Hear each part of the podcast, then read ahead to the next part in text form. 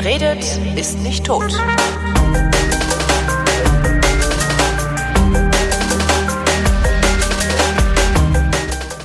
Denkt euch, ich habe das Christkind gesehen. Es kam aus der Kneipe und konnte kaum stehen. Hier ist eine neue weihnachtliche Ausgabe der Flaschen mit Christoph Raffelt. Hallo Christoph. Und Holger Klein. Hallo, hallo ähm, Holger. Wir trinken, Hallo, wir trinken und reden. Ja, genau. Und Und, alle wir haben noch gar nichts getrunken. Alle oder? überall Oder auf den? Tannenspitzen sah ich kleine Engel flitzen. So. Äh, Äh, Sitzt du schon unterm Weihnachtsbaum oder was? ja, genau, wir sitzen trunken unterm Weihnachtsbaum. Ist auch schön. Trunken unterm Weihnachtsbaum ist eigentlich auch mal eine Sendung, die wir machen sollten. Ich weiß noch nicht, wie sie aussieht, aber ich Ja, könnte mir es gibt vorstellen, noch so viele Sendungen, die wir machen könnten. genau, da war doch auch noch das mit dieser zweiwöchigen Reise. Ach Gott. Ah, stimmt. Ach Gott. warum, ja. warum haben wir nicht was Anständiges gelernt, weißt du? Haben wir doch. Nee, aber irgendwas, wo wir jetzt in Rente gehen können, Wir die machen Kohle das, versaufen. was wir können. Ja. Stimmt. Ach, Saufen ja, und komm, ist doch labern. egal. ja, stimmt, geht auch so, ne? Ja, finde ich auch. Apropos Saufen, womit fangen wir an? Äh, ja, mit Champagner. Champagner ich für alle. Champagner Das ist jetzt natürlich äh, zum Fest. Nebenan sitzt die Frau, also Kada sitzt nebenan und trinkt mit und hört sich den Scheiß an, den wir Ja, machen. schöne Grüße, Kader. Ja. Die hat aber keinen Shampoos. Warum nicht? Weiß ich dachte, nicht. du wolltest ja noch einen einschenken. ja, aber ich habe dann gedacht, kann sich ja holen. Kada, Erzähl. kommst du mal? das wollte ich immer schon mal sagen. So, warte, Achtung, jetzt macht's plopp. Und ich wollte immer schon mal sagen, dass bei mir alles mit einer kleinen Verzögerung ankommt im System. Oh. Ah. Bei Katrin kommt alles mit einer Verzögerung an, habe ich, äh, hat sie gesagt. Hast du das gehört? Ja, So, hier schön. Schau, ich mache das Glas mal ein bisschen voller, weil. da ist eine Verzögerung vom Wohnzimmer zur Küche. Ja, ja, ja. Na, die Ah, hört das okay. übers Internet. Ich habe hier noch nicht Ach so, das, äh, Inter ja, das Internet ist in Deutschland ja auch nicht so schnell. Nee, das. nee, nicht ganz so. ähm, und ich habe das, also ich habe hier die Verkabelung habe ich jetzt noch nicht hier in der Wohnung. Ne? Tützo! Danke! Herrlich, live. so alles geht's live. also zu im Hause So klein. geht's zu im Hause klein. Das Beste ist, wenn Kada schnell genug ist, kann die sich jetzt selber im Radio hören. Wie geil.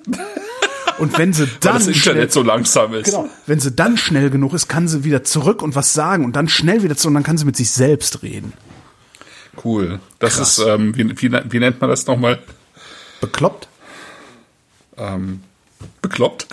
Schwachsinn, irgendwie sowas. äh, nee, nee, nee, nee. Ich dachte jetzt, äh, ich dachte jetzt an Einstein. Äh, Äh, ähm, äh, das, das ist, ist, äh, Relati- Relativitätstheorie. Quasi. Ja, genau. Also ich hatte jetzt gerade so eine Star Trek, eher so ein Star Trek Ding. Ähm, The Mobius hieß, glaube ich, die Folge. Und da sind die immer wieder in so eine Zeitschleife geraten. Am Ende ist das Schiff explodiert. Ganz schreckliche Sache. Ganz finstere Sache das. Moment, du guckst wieder oder äh, gibt es immer noch immer weiter neue Folgen davon? Nee, nee, das oder guckst ist- du wieder alte Folgen? Ich habe die alten so oft gesehen, dass ich fast alles auswendig kann. Außerdem äh, gab's Voyager oder? Nee, nee, nee, nee, richtig äh, Next Generation.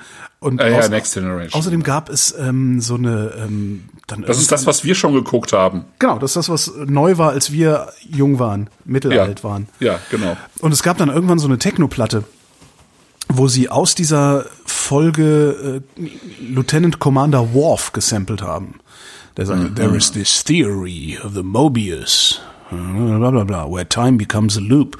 Und war so eine Goa-Nummer irgendwie in den 90ern. Also und dann wurd's geloopt. Genau, Ja, und, genau, und dann wurde natürlich clever. clever. Das, wär's so, so würde man da auch gar nicht drauf kommen. Da muss man auch besonders kreativ sein für. Ja, muss man schon jemanden haben, der einem das sagt. Ja, Ne? genau, genau, genau, genau. So ist das. So, Ja, Freunde der Trunkenheit. des feinen, des, des, der feinen Perlung. Ja, genau. Soll ich was sagen? ich weiß auch nicht. Ich habe gerade, Ah, ich ich, ich, hatte gerade so ein Multitasking. Also der Chat hat Trinken wir gesagt, jetzt einfach, also okay. der Chat hat gesagt, du wärst zu leise. Dann habe ich dich jetzt ein bisschen lauter gedreht. Ähm, Warum bin ich immer, warum bin ich eigentlich, ich finde auch, ich bin immer noch zu leise, aber Ja, aber wenn du dich jetzt zu Hause lauter drehst, dann, dann fängst du am Klippen und das Ja. klingt dann auch scheiße. Also Ja, ich dann mach du mal dich- lauter. Okay. lauter gedreht, genau. ja, ja, ja, okay. Der Sehr schön. interessante Farbe, hat dieser Wein. Ja, ne, das sieht irgendwie aus wie Rosé. Ja. So ein bisschen. Ähm, was natürlich auch ähm, schnell passieren kann, weil es sind zwei äh, rote Trauben mit dabei. Ne? Also der Wein heißt ja, und der hat jetzt äh, neue Etiketten, die waren früher hässlicher, deutlich hässlicher bei Bourgeois Diaz. Die haben jetzt ein bisschen was fein gemacht, damit es auch als Champagner zu erkennen ist. Äh, BD3C, also Bourgeois Diaz und 3C steht natürlich für Trois Cépages, also für drei Rebsorten. Und das ist, äh, es sind die drei Hm? Alles gut. Das steht oh. natürlich für drei Rebsorten, was denn sonst? Also, ne? Ja, steht noch mal klein drunter, Trois-Cepage. Das ist für so, die äh, ich, Franzosen. Mein, mein, das, ich, meine Augen sind ja alt und mhm. es ist hier so Stimmungslicht. Im, ich habe noch nicht mal gesehen, dass da was drunter steht. also da steht Trois Cepage Brut Nature drunter. Ah ja. Ähm, was so viel wie heißt wie drei Rebsorten und ähm, keine Dosage. Mhm. Und das sind die typischen drei Rebsorten der Champagner, also Chardonnay, äh, Pinot Noir und Pinot Meunier. Wobei es hier in der anderen Reihenfolge ist, äh, ist es am meisten Pinot Meunier drin und dann kommt Pinot Noir und dann Chardonnay. Was ich mich um, bei Pinot Meunier immer frage, ist, sprechen wir den eigentlich richtig aus? Meunier? Ja. Ja, ja, ja. Okay. Ja, ja. Okay. Ja, ja. Ähm, ja, ich bin ja mindestens einmal im Jahr in der Champagne eigentlich und da gibt's ja Leute, die sprechen das dann richtig.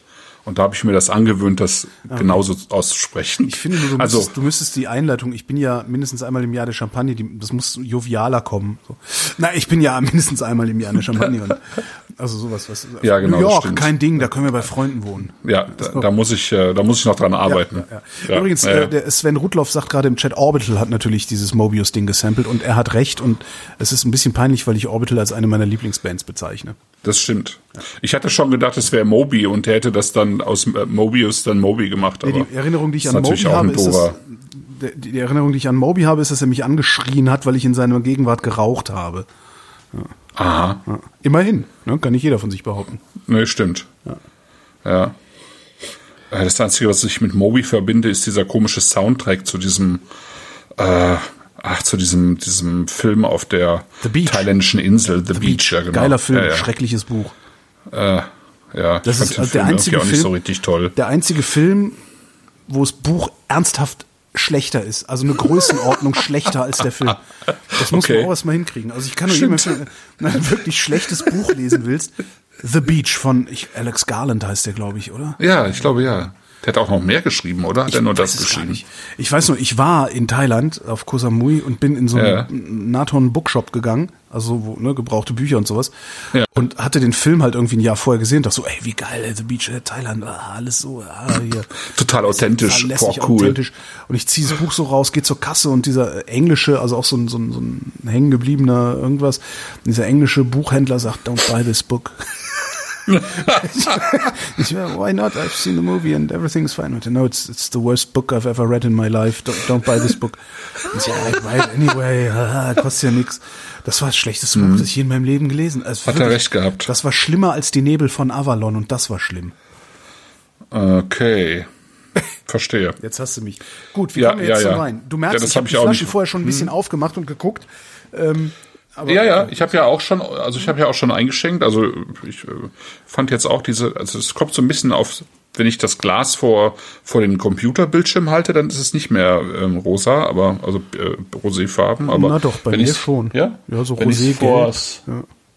vor die Lampe halte, dann ist es roséfarben. Okay, das heißt, ähm, die die sind gepresst worden. Der presst in so einer alten Concar-Presse. Das ist so eine runde ähm, Presse, die ein bestimmtes Volumen hat, was eben in der, in der Champagne erlaubt ist. Da ist ja sehr viel geregelt, ähm, was man so machen darf und was man nicht machen darf. Und ähm, dann hat er wahrscheinlich ähm, das so langsam gemacht, dass einfach ein bisschen Farbe mit in den Wein gekommen ist. Mhm.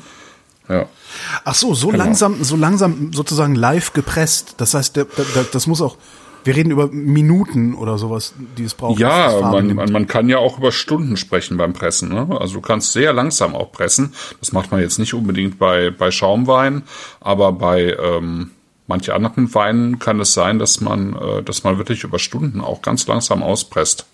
Ähm, Gerade wenn man, also das kann man natürlich auch bei Schaumwein machen, wenn man ähm, wenn man ich hätte gedacht, eben keine Bitterstoffe äh, reinbekommen. Also wenn man sehr schnell presst, ja. dann kriegt man halt auch schnell Bitterstoffe mit in den Wein. Wenn man sehr langsam presst, kann man das äh, immer umgehen. Da muss man halt nur gucken, dass der der, der Saft nicht oxidiert, ne? äh, der da rauskommt. Das heißt ordentlich Schwefel rein. Äh, kann, könnte man machen. Das macht er jetzt zum Beispiel nicht, weil er ja, ähm, also das machen jetzt natürlich die Winzer bei Alex, wo wir die Weine äh, erworben oder bekommen haben, natürlich nicht, weil es ja Naturweinwinzer sind, die so wenig wie möglich mhm. schwefeln. Mhm. Ähm, nee, da muss man einfach ähm, gucken, dass man sozusagen so ein bisschen ähm, ähm, ähm, reduktiv sozusagen arbeitet und guckt, dass man den Saft auffängt und wie auch immer. Aha. Ja. Wie, wie lange würdest du, also wahrscheinlich lässt sich das nicht einfach pauschal sagen, aber wie lange, wie langsam hat der jetzt gepresst, dass der Wein so viel beziehungsweise so wenig Farbe von den roten nimmt? Oh, das kann, das kann ich jetzt ehrlich gesagt nicht beurteilen. Das, äh, ähm, Ja, egal. ja, Was mich wundert ist, wieso kriege ich Bitterstoffe, wenn ich schnell presse? ja, weil es sozusagen durch Schnellpressen äh, heißer wird und ähm, ja. Okay. Also du, du baust ja Druck auf, ne? Ja. Und wenn der Druck ganz schnell kommt, wird es ja schnell heiß. Wenn du ganz langsam presst, dann, dann gibt's keine Hitze. Das ist ja bei ähm, eigentlich bei, wo hat man das noch? Bei Olivenöl oder so.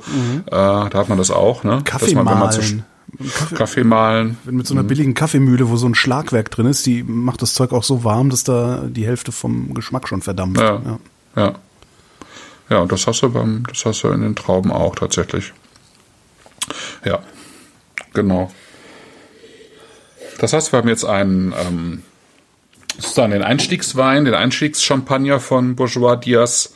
Ähm, es ist sozusagen ein Wein, der kein, ähm, äh, kein, kein Jahr, äh, also keine Jahresangabe hat, kein Millissim, sodass ähm, im Zweifelsfall der Wein eben aus ähm, sozusagen aus einem Jahrgang besteht, plus äh, so ein bisschen Reservewein, wobei das hier, glaube ich, kaum der Fall ist. Er hat, glaube ich, nicht viele Reserveweine verwendet. Und ähm, hat, wie man hinten drauf erkennt, also wenn du das mal rumdrehst, hat eben 45% Pinot Meunier genommen, 35% Pinot Noir und 20% Chardonnay. Ähm, was recht typisch ist für die Region, aus der er kommt. Ähm, Dosage ist ja null, also Brut Natur. Und Degorgé steht auch drauf, Senet, 12.07.2019. Ne? Also Mitte des Jahres degorgiert, also noch äh, schön frisch. Ähm, der ist sozusagen am äußersten westlichen Rand der Champagne. Das ist schon wirklich auf dem halben Weg ähm, von Reims äh, nach Paris. Ja, also du kannst, wenn du von Paris nach Reims fährst, also umgekehrt, und du äh, fährst mit dem TGV, dann hält er einmal an der Marne. Ja. Das ist sozusagen bei ihm da in der Ecke und dann eben wieder in Reims. Okay. Und ähm, diese Ecke dort, die ähm, zeichnet sich eben tatsächlich dadurch aus, dass die, dass die Böden äh, so lehmig und sandig sind, dass dort am besten Pinot Meunier wächst. Und deswegen ist diese ganze, diese ganze Marn, also der, der Bereich Marn eben auch tatsächlich bekannt für äh, seinen Pinot Meunier. Also da haben dann auch die großen Häuser sozusagen, die kaufen dann Pinot Meunier da ein.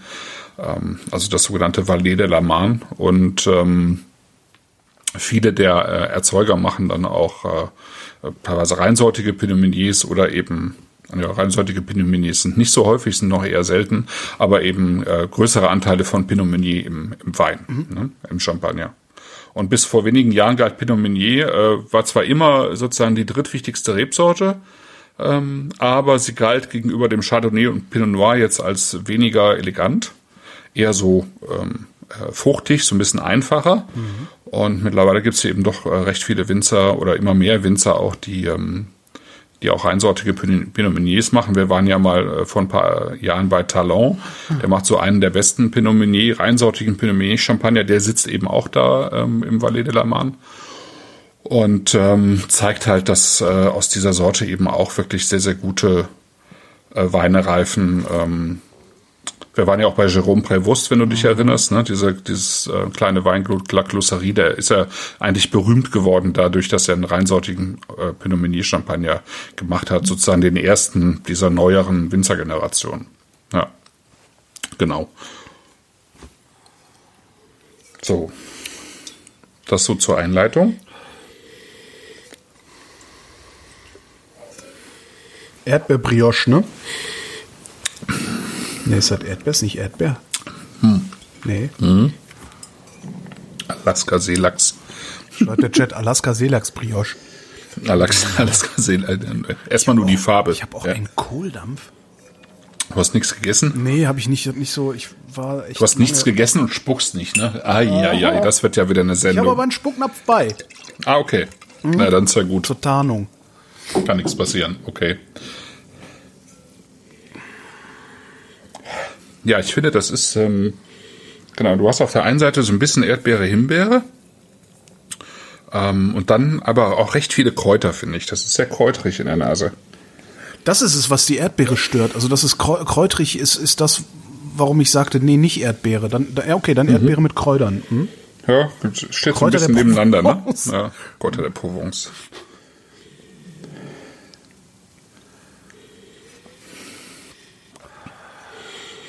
Ja, und dann ist da so ein bisschen, hm, sag mal. Nee, ich äh, sag, sag du, ich, da ist was drin, was ich nicht nen, benennen kann. Ähm, Okay.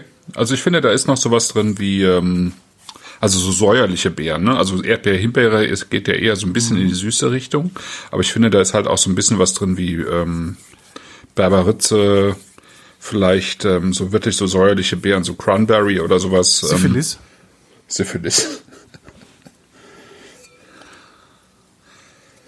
So ein bisschen zitrische Noten auch, ne? Also wie so eine Grapefruit. Ja, es ist, es ist was, was, was ich nicht benennen kann, ist das, was du säuerliche Beeren nennst, aber das ist irgendwie so. Das reicht noch nicht. Okay. Ist, äh, also, wa, was ist mit den säuerlichen Beeren? Das ist eigentlich so die. Ich finde, die haben so eine, also das, das passt auch zu diesen Kräutern so ein bisschen. Das ist wie so eine Gin-Aromatik. Das ist so wie mazerierte, ähm, mazerierte Kräuter so ein bisschen. Mazerierte Kräuter und ein bisschen äh, Grapefruit-Schale auch mit dabei. Also es hatte auch so eine leichte, leichte Bitternote mit da drin. Ich tue gerade mal ins Tastingglas, vielleicht kommt es da ein bisschen besser raus. Und vielleicht tatsächlich so, so ein bisschen was auch von Wacholder, aber nur so ganz leicht, finde ich.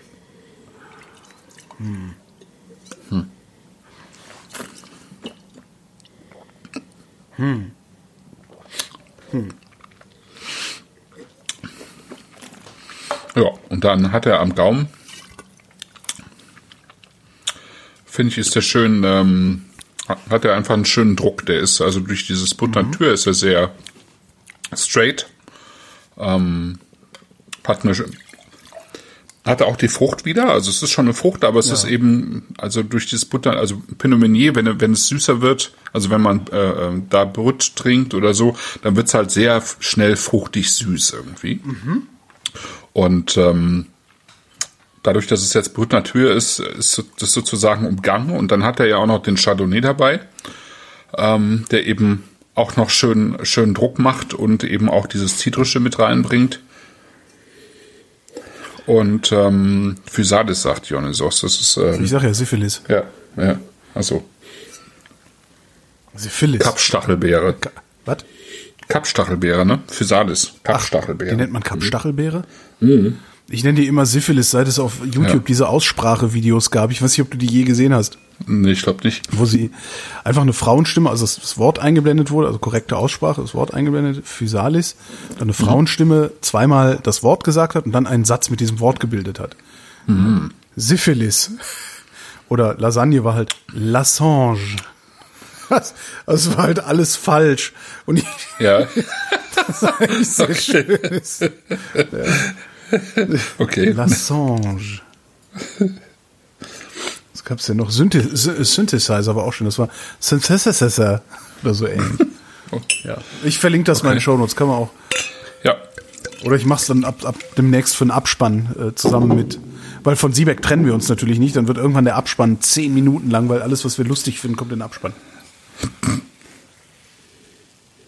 Jetzt haben wir das verstanden, sagt Dionysos mit dem Syphilis. Ähm, was, Das ist ein sehr schöner Wein. Aber der ist irgendwie nicht, was ich erwarte, wenn man mir sagt, hier gibt's jetzt einen Champagner. Das finde ich eigentlich ganz cool. Ja, das ist, glaube ich, weil man ähm, bei Champagner ja immer noch so das ähm, erwartet, dass da eben recht viel Brioche drin ist. Und dass ein Champagner dann doch irgendwie cremig ist und so ein bisschen üppiger. Und ähm, das ist auch natürlich ähm, das, was was äh, sozusagen jahrzehntelang mehr oder weniger ausschließlich auch äh, verkauft worden ist. Und dem gegenüber hat man eben jetzt diese Generation dieser neueren Winzer, die eben eine, eine ganz andere Form von Champagner machen. Also eine ganz andere Form. Also im Rahmen dessen, was halt sozusagen erlaubt ist, aber die dann doch insgesamt sehr viel straightere Champagner machen. Ne? Ähm, wo es eben mehr ähm, tatsächlich, würde ich sagen, darauf ankommt, ähm, äh, ja irgendwie sozusagen eine, eine, eine klare, eine, so eine klarere Form zu finden. Ähm, das Ganze wirklich, ähm, ja, mir fällt irgendwie gerade nichts anderes Ist ein. das- als es, ja. Ist das, ähm, ändert sich jetzt gerade der Champagner oder ist das einfach nur eine Spielart? Äh, Ja, ich würde sagen, es gibt äh, mittlerweile mindestens zwei Wege in der Champagne. Die eine ist, der eine Weg ist eben der klassische, ähm, der eben auch wirklich darauf setzt, äh, diese ja, diese, diese, dieses Brioche, dieses ein bisschen opulentere, ähm, das Elegante auch äh, ähm, irgendwie miteinander zu verbinden. Und das andere ist, äh, der andere Weg ist eben der, und äh, also um das vielleicht noch äh, weiterzuführen, äh, dafür, dafür wird halt im Allgemeinen ja ähm, ähm, sozusagen werden, werden eben auch diese drei Rebsorten zusammengebracht und äh, eben mit sehr viel Reservewein gearbeitet, damit man eben auch so einen bestimmten Stil, den die diese bekannten Häuser ja auch äh, nach außen tragen, sozusagen ja auch immer wieder reproduzieren kann. Und die ähm, der andere Weg ist eigentlich eher der, und den geht er eigentlich auch und die meisten anderen auch, dass man eigentlich äh, ähm, Champagner macht, die ähm, vielleicht nur noch eine Rebsorte haben, aus einem Weinberg kommen und aus einem Jahrgang kommen. Also so wie, wie äh, Stillwein normalerweise auch. Ne? Das ist ja für die Champagner eigentlich total unüblich. Trotzdem haben dann auch diese Häuser sozusagen als äh, Starter, als, als Basis-Champagner äh, normalerweise dann eben auch noch ähm, sowas wie diesen hier, dass sie so ein bisschen damit spielen können, also wo dann doch mehrere Rebsorten drin sind und eben kein Jahrgang ausgewiesen wird, weil Champagne ja immer noch, auch heutzutage, auch mit Klimawandel, immer noch äh, teilweise echt äh, schwierig ist, was das Klima angeht. Und dann kann es halt auch mal sein, dass irgendwie so ein ganzer Jahrgang flöten geht. Deswegen hat man das ja auch früher gemacht. Also ich meine, das ist in Frankreich ja das äh, kühlste Weinbaugebiet, das nördlichste.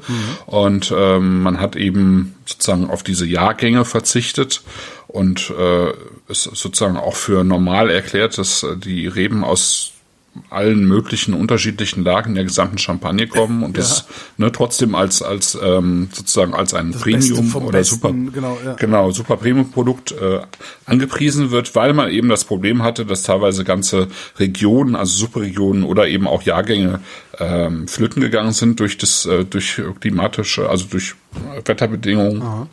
Und um das Ganze dann zu retten, einfach. Ne? also das, das wird ja nicht besser, äh, das Klima. Das heißt, die werden damit irgendwann wieder Es wird anfangen. anders, ja. Ja, ja. Ja, es, ja das, das machen sie ja. Wie gesagt, sie machen es ja auch weiter. Und ich finde das auch richtig. Das wird ja auch, in Deutschland gemacht. Das hat sich bei Schaumwein halt irgendwie auch so durchgesetzt. Ne? Das gilt jetzt nicht als anrüchig, wenn ich in sozusagen einen Wein aus mehreren Jahren zusammenkippe, ja, und aus irgendwie unterschiedlichsten Anbaugebieten. Also die Grieselsekte zum Beispiel, die wir hatten, äh, das sind ja auch äh, Sekte, die, ähm, wo der Pinot teilweise eben vom Hausberg kommt, aber eben auch aus der Pfalz, ja, und ähm, und so weiter, ne? Also die, ähm, also eben auch aus verschiedenen Anbaugebieten der Grundweinstand, ne? Und das ist, gilt eben nicht als anrüchig und finde ich, ist es auch nicht. Das könnte man auch mit, man kann ja auch gut Stillweine äh, aus sowas machen, wenn man, wenn man äh, Lust dazu hat. Nur, dass es äh, da halt nicht üblich ist. Ne? Aber ja, also es ist ähm, im Prinzip gibt es eben diese zwei Wege letztlich. Das eine ist so das Elegante, was so so eine Idee, so eine, so eine klassische Idee vom Champagner transportiert. Und das andere würde ich sagen, ist eigentlich die Idee, mehr auf Terroir zu setzen, also mehr auf den individuellen Boden ähm, und in, in der Kombination eben mit ähm, äh, in der Kombination mit ähm, den Rebsorten und der Art und Weise, wie das halt ausgebaut wird. Und bei ihm ist es halt auch so, und das ist halt auch anders als früher ähm, und auch anders als bei den großen Häusern. Ich habe jetzt äh, gestern noch mal gesehen, die Champagne ist immer noch das Gebiet in Frankreich, das am meisten, wo am meisten gespritzt wird, ja, also am meisten Glyphosat etc. gespritzt wird. Und das sieht man auch an allen Ecken und Enden in der Champagne. Und das ist halt äh, tatsächlich dann natürlich auch ein völlig anderer Ansatz. Äh, das, was er macht, äh, nämlich eben äh, bio, in diesem Fall biodynamisch zu arbeiten und ähm, sozusagen wirklich ähm, zu gucken, dass die Qualität im Weinberg entsteht. Das ist ja immer so dieses was die guten Winzer immer sagen, ne? die Qualität entsteht halt im Weinberg, Ja. ja, und äh, im Keller begleite ich nur noch, ne? Das ist so, das, ähm, das hat man vielleicht schon manchmal zu oft gehört, aber hier trifft es eben auch noch mal ganz besonders zu, weil ähm, bei in, in vielen Häusern oder in vielen ähm, ähm, äh, Winzerverbänden äh, sozusagen eben die Qualität immer noch nicht im Weinberg entsteht, sondern tatsächlich im Keller. Mhm. Ja. Ähm, und ähm, das wollen die in ihrem Champagner dann auch zeigen. Das heißt, der wird im Keller erstmal ausgebaut wie ein normaler Wein so richtig äh, auch im Holz, bei ihm auch teilweise in, in so Tongefäßen, jetzt nicht am Vorn, aber in Tongefäßen und ähm, Edelstahl teilweise also in verschiedenen äh, Materialien dann zusammengeführt. Dann ist es ein, ein Wein, den man dann auch wirklich schon trinken kann und der wird dann eben, kommt dann eben in die Flasche und bekommt die zweite Gärung und all das eben so natürlich wie möglich. Das heißt, der vergärt spontan erstmal die Grundweine und äh, dann kommt ja immer noch mal ein bisschen Hefe und Zucker in die Flasche zur zweiten Gärung und da hat er eben auch äh, seine eigenen äh, Hefen aus dem Weinberg, die er halt selektiert hat und sozusagen, die man ja dann auch trocknen und in Tütchen füllen kann, damit man die später nochmal benutzen kann. So wie, wie Tesch das auch macht, ne, für seine Weine. Der macht jetzt zum Beispiel, der macht jetzt keine Spontanvergärung in dem Sinne, sondern er nutzt halt die Hefen aus seinen eigenen Weinbergen, die er irgendwann mal selektiert hat und tut die dann in den Wein. Ne? Ja. Und das ist halt für, schon ein Satz noch, das ist halt gerade für diese zweite Gärung, da kannst du ja nicht mehr spontan vergären, da musst du ja Hefe reintun. Ja. Ne? Ja. Und ähm, genau, und dafür nutzt er halt die eigenen Weinbergshäfen. Wo du Tesch sagst, ich war die Tage ähm, im, in so einem Feinkostladen in Berlin-Wannsee, wo ich ganz gerne einkaufen gehe. Ganz fürchterlich teuer alles und so, weißt du, so ein kleiner kleiner Bioladen auf so einem Hinterhof, wo dann auch irgendwie eine Bude verkauft Blumen, eine verkauft Lebensmittel und sowas. Mhm. Ähm, die haben halt, die haben halt Sachen, die es sonst nicht gibt. Die haben Olivenölschmalz und Leinölschmalz. Mhm. Genau. Knüller. Mhm. Ist wirklich der Knüller. Also es ist, und ist halt super, wenn du, wenn du einen Vegetarier in der Familie hast, kannst du dem halt auch eine Schmalzstulle machen. Also das ist schon ganz geil. Ähm, und die verkaufen halt auch Weine, haben so eine, kleine Auswahl, so ne, irgendwie, was weiß ich, so zehn Stück aus jeder Region oder so. Und da stand eine Flasche, äh, eine Magnum von äh, Martin Tesch rum. Und zwar eine Magnum, ja. eine Magnum unplugged. Und Magnum kaufe ich ja blind. Also wenn ich den Winzer kenne, kaufe ich Magnum blind, weil ist immer gut irgendwie. Und zwar eine 2015er war das. Also mhm. 2015er von seiner, von seiner ja, günstigsten Qualität das war ein geiler Wein. Der hat sich über die vier Jahre richtig, ja, ja. richtig toll entwickelt ja, in der Marke. also irre. Und es war nicht teuer. Also die wollten 25 Euro. Ja, das ist nicht teuer. Das, das ist ja also das, das ist ja das, was wir letztes Mal auch nochmal festgestellt wir sind halt haben. Mit die vier Weine Leuten total Knülle ins Bett gegangen hinterher. Das oh. ist halt echt super, ja. ja. Nee, das ist auch nicht teuer, ne? Muss man echt sagen. Also da, da, äh, das war so der. Wir müssen sowieso noch mal über über Dinge reden, die nichts mit den Weinen von heute Abend zu tun haben. Ähm, mhm. Zum Beispiel, dass äh, allen Ernstes, als wir bei dir jetzt waren ähm, zum Essen mit mit mit mit den mit den ganzen Wahnsinnigen, ähm, ja. einer eine Flasche Vouvray von 1921 mitgebracht hat. Ja. Der erstens noch trinkt, nicht nur nicht nur noch trinkbar war, sondern frisch. Ja. Ja und zweitens überhaupt noch existiert hat. Wo, wo kriegt ja. man bitte eine Flasche von 1921 her, wenn man nicht gerade chinesischer Oligarch ist und, und, und, und mhm. ein Vermögen dafür ausgibt? Also ähm, der für mich äh, he heute immer noch äh, mit beste ähm, beste Winzer in Vouvray, das ist ein Anbaugebiet an der Loire, ja. ähm, ist Huet haben wir auch schon mal getrunken. Ja. Ne? Und ähm, Ue hat zum Beispiel irgendwann ähm, angefangen, eben aus seinen Kellern zu verkaufen. Und da hat man bei Van Naturel, also das ist der Importeur von Ue in, ähm, in Deutschland, da konnte man diese Weine auch bis in die 30er und 20er Jahre kaufen. Ähm, das ist also so, na, es gibt ja auch, also es gibt auch ähm, äh, Rieslinge zum Beispiel. Ich habe auch schon Rieslinge aus den 20er Jahren probiert. Ähm, bei Weil zum Beispiel. Wir hatten auf dieser, auf dieser ähm, Riesling, beim Riesling-Swag, den du gemacht hast, da hatten wir bei uns am Tisch, glaube ich, einen von 1934 oder sowas. Ja. Aber der war halt auch nicht mehr geil. Der war noch genießbar, ja. aber nicht mehr geil. Aber dieser Vouvray Aber es gibt halt auch noch geile. Ja, ja, ja, ja genau. Es gibt auch noch geile. Und äh, es ist jetzt, ich äh, habe mal gerade geguckt, hier bei Van Naturel, der älteste, der jetzt noch da ist, also einiges ist auch schon verkauft, ist 1939. Mhm. Und äh, die sind dann natürlich, also da sind die schon schon teurer, weil das jetzt auch noch ein, ähm, ich sag mal, ein ähm, besseren Namen hat als das, was wir getrunken haben. Ähm, das kostet dann schon irgendwie ähm, ein paar hundert Euro. Ne? Autsch. Bei dem, was der Marc jetzt mitgebracht hat, der hat mit Sicherheit nicht so viel bezahlt. Äh, sowas kann man halt ersteigern und dann kann man halt Glück haben oder Pech haben. Ne? Und äh, bei dem Weingut, äh, was wir da jetzt hatten, guck mal gerade, ob ich es noch hier stehen habe. ähm, da ähm, ist es eben so, dass ich äh, weiß, dass die die Flaschen noch bis in den 70er Jahren auch in ihrem eigenen Keller hatten und äh, die dann nochmal ähm, nachgeschwefelt haben. Das heißt, die haben, ähm, die haben die Flaschen geöffnet, nochmal ein bisschen Schwefel draufgetan und dann eben auch frisch verkorkt. Ne, das äh, kann man, das kann man machen. Dann ist es, ja, dann ist es natürlich ein anderer Wein. Marc Bedrief heißt das Weingut übrigens. Dann ist es ein anderer Wein, als wenn man das nicht gemacht hätte. Das muss man schon sagen. Ist halt ein neuer Wein. Ja, okay. Hm? Ja, ne, Also, in gewissem Maße so schon, aber Auf, wobei der jetzt nicht, aufgehübscht. Also, äh, ein bisschen, genau, ein bisschen aufgehübscht. Ähm, aber halt nicht aufgehübscht, indem du da irgendwie, weiß ich nicht, jetzt ein ein 2014er dazugegossen hast. Nein, gar nicht. Zu, nee, zu nee, verdünnen, nee, nee. ne? Also, ja. nee, nee, das nicht. Äh, man hat den noch mal ein bisschen, bisschen verjüngt sozusagen. Ne? Ähm, und ich meine, das ist aller Ehren wert. Ich meine, der, das war ein, das war ja ein Wein, der sah von der Farbe ja aus wie Cola fast, ne? Ja. Ähm, und hatte auch ein bisschen Noten davon. Und ähm, ja, war aber eben, er hatte immer noch Säure, ne? er hatte eine, eine Süße, weil es war eben auch so ein, so ein halb süß ausgebauter Wein. Äh, die haben es natürlich dann irgendwie, also durch die, die Süße konserviert natürlich auch in einem gewissen Maße.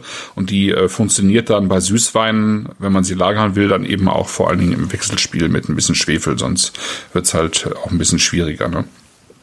Ja, aber das ist schon, das ist natürlich schon wirklich was Besonderes, ne? sowas zu trinken. Das ist schon Das, ich hätte, abgefahren. ich, ich ja. hätte tatsächlich nicht damit gerechnet, dass ich jemals in meinem Leben was so Altes trinken würde. Ja. Ja. Ja, das ist schon, schon toll. Ja. Also es war wirklich faszinierend. Übrigens, wo ich Ja. vorhin ähm, äh, äh, äh, Siebeck erwähnte, Ja.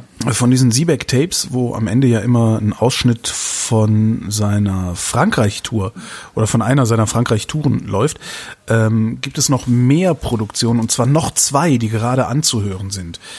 Ähm, bei der einen ist er in England unterwegs, 1981 und äh, stellt halt, im, also er stellt fest, dass die Zutaten selber, also die Basiszutaten, von einer Qualität sind, wie man sie in Frankreich nicht finden würde teilweise.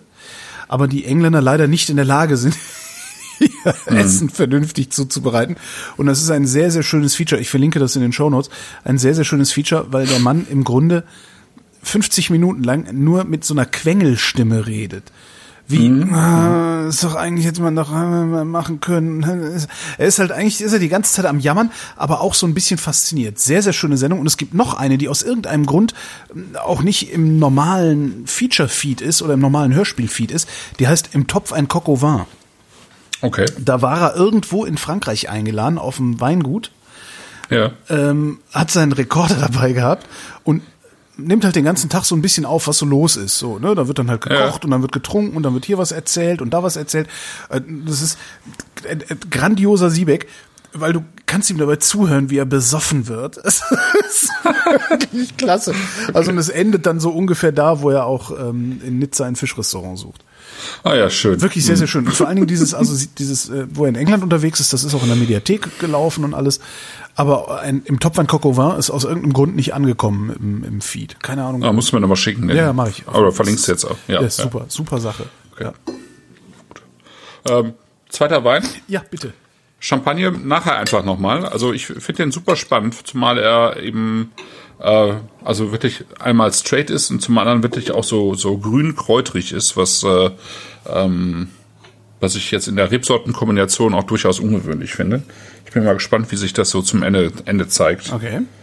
Ja. Was, was, was, was Okay, wir trinken ähm, Le Chalier Chenin Blanc von äh, Bertrand Delatte von de France. Endlich mal wieder ein Schnee. aber ist, ist natürlich äh, ist natürlich von der Loire ähm, und ist äh, der ganz neue Jahrgang 2017. Ja. Und äh, Sven Rudloff hat gerade ins, in den Chat geschrieben, seine persönliche Geschichte zu dem Wein, Oho. weil wir ja 2014, ähm, da gab's, da gab's Vrind auch schon. Ja. Stimmt. Ähm, das äh, war sozusagen keine offizielle Vrind-Weintour, sondern das war ja eine Weintour, die ich zusammen ähm, mit dem Florian Genau, damals. äh, aus, aus London, damals noch London, mittlerweile Wien, ähm, zusammen organisiert hatte. Und äh, der hatte ja damals so eine, so eine Plattform ins äh, Netz gestellt, Ja. ähm, wo man ähm, wo man sich äh, selbst, sozusagen Reisen, selber sich selbst Reisen konfigurieren konnte, ne? Ja, also Rei genau. Reise, Reiseteile sich selbst zusammen konfigurieren konnte bis zu einem gewissen Stichtag. Und Ja. er hat dann zentral Booking und Billing übernommen, was eigentlich eine absolut grandiose Idee war. Weil Ja. irgendwer hat halt hingeschrieben, ich würde gerne mal an die Loire zum Saufen vier Tage. Ja. Dann ist der nächste gekommen, hat geschrieben, äh, also praktisch, man konnte, wie, wie ja, wie, im Grunde konnte man der Reise Items hinzufügen. Und ein Item war dann halt der Besuch bei dem Winzer, der andere Item war, ähm, wir könnten da übernachten, der nächste Item war, wir sollten einen Bus mieten, damit wir alle trinken können. Super Geschichte, aber hat leider nicht gezündet. Also ja. Nee, leider nicht. Also es war, ein- vielleicht war es irgendwie zu kompliziert dann doch für die Leute. Dass, also er hatte ja auch angeboten, dass er die Reisen organisiert, natürlich gegen Geld. Ähm, ansonsten war es eben den, der Gruppe sozusagen selber überlassen, das ähm, zu, ähm, ähm, äh, zu organisieren. Und das habe ich ja dann in dem Fall eben übernommen äh, bei dieser Reise und äh, so ein bisschen zusammen mit Florian. Und ähm, dann, naja, dann kam ja auch einiges zusammen, weil Ja, irgendwie bei dieser Reise dann der Florian gehabt, äh, kurz vorher äh, ausgefallen ist und ähm, dann haben wir den Alex Zülch eben, äh, der jetzt diese Weine auch zur Verfügung gestellt hat, den haben wir dann mit ins Boot geholt, auch Stimmt, zum der war doch noch Übersetzen. ganz neu am Markt mit seinem mit seiner Weinbude, oder? Ja, oder relativ neu. Bisschen relativ, ja. Ja, genau. Was ich aber Ach gerade ja, so faszinierend finde, ist, dass äh, Sven im Chat schreibt, dass wir, nachdem wir bei René Moss waren, ja, noch bei genau dem Winzer waren, den Bei wir Terre de trinken, waren, genau, Genau, da genau. kann ich mich nicht mehr dran erinnern. was? Ich habe mich bei Moss derart zugelötet. Also das war nämlich, ich erzähle ja gelegentlich mal, dass ich, dass ich nach dem Besuch beim Winzer fast vor dem Weingut von einem LKW überfahren worden wäre. Und das, Das war war halt da. genau vor René Moss seinem Laden. Ähm, Und ich war halt so hacke. ich, ich kann mich nicht daran erinnern, dass wir bei, bei Bertrand de la, kann ich mich nicht, ich kann ich mich nicht daran erinnern, dass wir danach noch irgendwo anders hingefahren sind. Ich, Ja. Gab es da irgendwas Markantes, was, woran ich mich. Bei Bertrand de Latte? ja. Also Bertrand de Latte, das war halt wirklich so Natur pur. Ne? Die hatten ihr Haus gerade fertig gebaut, komplett aus Holz und halt direkt neben dem Le Chalier Weinberg Mhm. platziert. Und, ähm, Bisschen peinlich ist mir das ja. und, und, und das weißt du wahrscheinlich nicht mehr. Und daneben steht halt sozusagen der Keller, also einfach eine, ähm, eine ein Schuppen. Und äh, da hat er halt seine Weine drin gemacht. Ne? Und ähm, der macht halt so ein bisschen Pet Nat ja auch, äh, Popsec und so. Und äh, dann eben Le Chalier und dann hat er, aber äh, damit hatte er damals, den hatte er damals, glaube ich, noch nicht äh, abgefüllt, äh, sondern lediglich im Fass liegen. Das ist der ähm, 29, also Vin Neuf, das ist irgendwie ein auch ein Chenin Blanc von einem Weinberg, der halt 1929 gepflanzt worden ist. Pet Nut. B- Was war das andere, was du gesagt hast? Also Popsec, das ist ein Pet Nut. Also der heißt so Popsec. Popsec heißt der. Ja, ja. Das war irgendwie alles so, äh, diese, diese ganzen Popsec-Etiketten, die sahen alles so aus, als hätte er die selber in, in Word gemacht, weißt du, so mit, mit Ich Clipart. erinnere mich. Doch, nee, oder Ja. erinnere ich mich? Warte mal. Hatte der nicht so ein, hatte der nicht einen Wein mit einem total ab, beschissenen Etikett, der sich Ja, in ja. Paris wie Hulle verkauft Ja, hatte? ja, ja, genau, ah, das okay, ist er. Okay, okay, der war das. Genau, okay, das ist, ja, das ist ja, Bertrand de Latte. Okay. Ja, ja, ja, ja Uh, genau. Ich erinnere mich wieder, sehr schön. Genau. Genau. Also Bertrand de Latte, ähm, Geneviève de Latte und Nicolas Bertrand, das sind eigentlich die beiden und ähm, die sind sozusagen, die haben sich niedergelassen in Rabelais-sur-Layon und Layon ist äh, eines der früher ganz berühmten Anbaugebiete Coteau du Layon äh, an der Loire, aber eben nicht für trockene Weine, so wie wir das jetzt trinken, sondern für Süßweine. Das ist halt so wie Sautern und ähm, Riesling auslesen und Tokai und so wurden eben auch die äh, Coteau du Layon vor allen Dingen nach England äh, verkauft und so weiter. Und dann ist das Gebiet halt irgendwann in so einen gewissen Dornröschenschlaf gefallen, weil halt heutzutage kaum noch jemand in größeren Mengen süße Weine kauft. Und dann kamen aber irgendwann, kamen halt Leute dahin. Der bekannteste ist Richard Leroy, ein Winzer, über den es ähm, äh, auch einen sehr schönen Comic gibt. Äh, wenn mir der Es gibt einen Comic über einen Winzer. ja, es gibt schön. einen Comic über einen Winzer, ähm, genau, den mir der Michael Schäfer, der auch im Chat ist, ähm, netterweise mal vor zwei Jahren geschenkt hat. Ähm, und äh, Richard Leroy ist sozusagen eine der, der Galionsfiguren der Naturweinszene mit seinem Wein Les Noëls de Montbenoit. Und äh, der ist eigentlich dahin gekommen, ursprünglich auch, um Süßweine zu machen und hat dann aber irgendwann umgeschwenkt auf, ähm, auf trockene Weine. Wir hatten jetzt an dem äh, Die Abend Ignoranten von ist das, das habe ich auch Ja, gelesen. die also das das habe ja. ich sogar zu Hause, das Buch. Ein Ah, wunderschönes du. Buch. Ja, ja, ja. Ja, Das genau. ist, wo der Comiczeichner mit dem, mit dem Weinmacher so ein Jahr verbringt. ja, eigentlich, ne? ein wunderschönes Genau. Buch. Ja, ja, ja. ja. Genau. Und äh, wir hatten ja ein Les Noëls de Montbenoit äh, bei meinem Weinabend jetzt hier. Allerdings äh, war der Wein leider nicht mehr in Ordnung. Ähm, Ah, Das okay. war ein 2007er Jahrgang, was mir echt äh, in der Seele wehgetan hat. Äh, der war halt irgendwie, ähm, ähm, also den konnte man noch zu der Hummerbisk trinken, weil das sozusagen dieses etwas Sherryhafte vom Wein dazu passte. Aber Mhm. für sich genommen war der Wein halt irgendwie äh, im Eimer. Ne? Das Was ich- ist ein bisschen schade. Was ich übrigens gerade ganz witzig finde, ist, ähm, dass, dass du diesen Comic äh, unter dem Winzer rubrizierst. Ich rubriziere den unter dem Zeichner, Etienne Ah, Davodeau, siehst du? von dem ich Ja. tatsächlich auch mehrere Bücher habe, weil ich seinen Stil sehr, sehr, sehr schön finde. Ja, ja, ja. Also, ähm, ja, finde ich ganz witzig. Genau. Ja. Ne?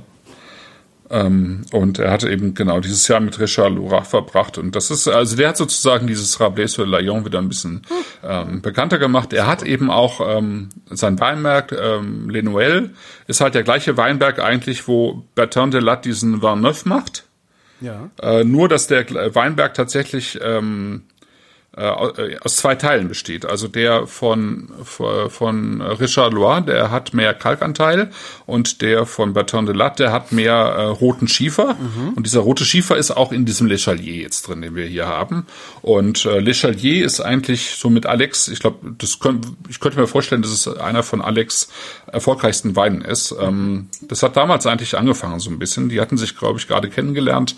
Wir sind dann dahin und ähm, wir haben Le Chalier irgendwie äh, versucht, äh, irgendwie unter die Leute zu bringen, weil wir halt der Meinung waren, das ist, das ist ein total geiler ähm, Vorzeige-Chenin aus dem Anjou, aber eben mit so einer ähm, sozusagen mit so einer le- leichten Naturnote mit dabei.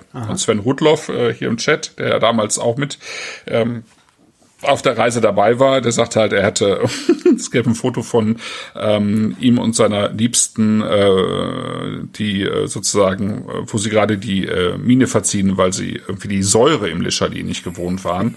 ähm, genau, und, er hat aber gesagt, dass er, ne? genau, Schnellgesichter. Und ähm, Genau, aber das ist halt das, was tatsächlich auch zum Chenin dazugehört. Der, der Moss, René Moss, der andere Winzer, wo wir am äh, Morgen waren, der hat das ein bisschen anders verpackt in seinen Wein. Der hat die halt, die sind halt ähm, ja so ein bisschen volumiger, ne? Die sind auch später gelesen und der ähm, deswegen ist die Säure dann nicht so prägnant, aber hier halt schon. Und ähm, aber das eben mit diesen typischen äh, Chenin-Noten finde ich, äh, die dieser Wein hat und jetzt auch gerade der 2017er wieder hat. Das finde ich total äh, angenehm, diese Mischung aus, ähm, aus dieser satten gelben Frucht, also Birne, Quitte, Ja. gelber Apfel, ähm, dann eben diese kräutrigen Noten, dann eben so ein bisschen Süßholz auch mit dabei, ne? Und ähm, Aber ich finde, er- ich finde Ja. sehr nicht so üppig, wie ich es Mhm, eigentlich erwarten würde von dem Schnell. Äh, Also viel, viel verhaltener, fast schon, fast schon wässrig, aber im, im guten Sinne. Weißt du, wie ich meine? Also nicht so, nicht so, also ist ja nicht so ein. hast du, hattest du den schon am Gaumen? Nee. Ja. Nee, äh, Chenin muss ja auch nicht üppig sein. Chenin ist halt meiner Meinung nach viel zu häufig zu üppig, wenn er zu spät gelesen wird. Und ähm, wenn so er vor allen ihn. Dingen. Mhm. Also wenn ich, wenn ich höre, hier, du kriegst jetzt ein Glas Schnell, dann erwarte ich in der Nase was sehr, sehr üppiges. Oh wow, ist der geil. Ja.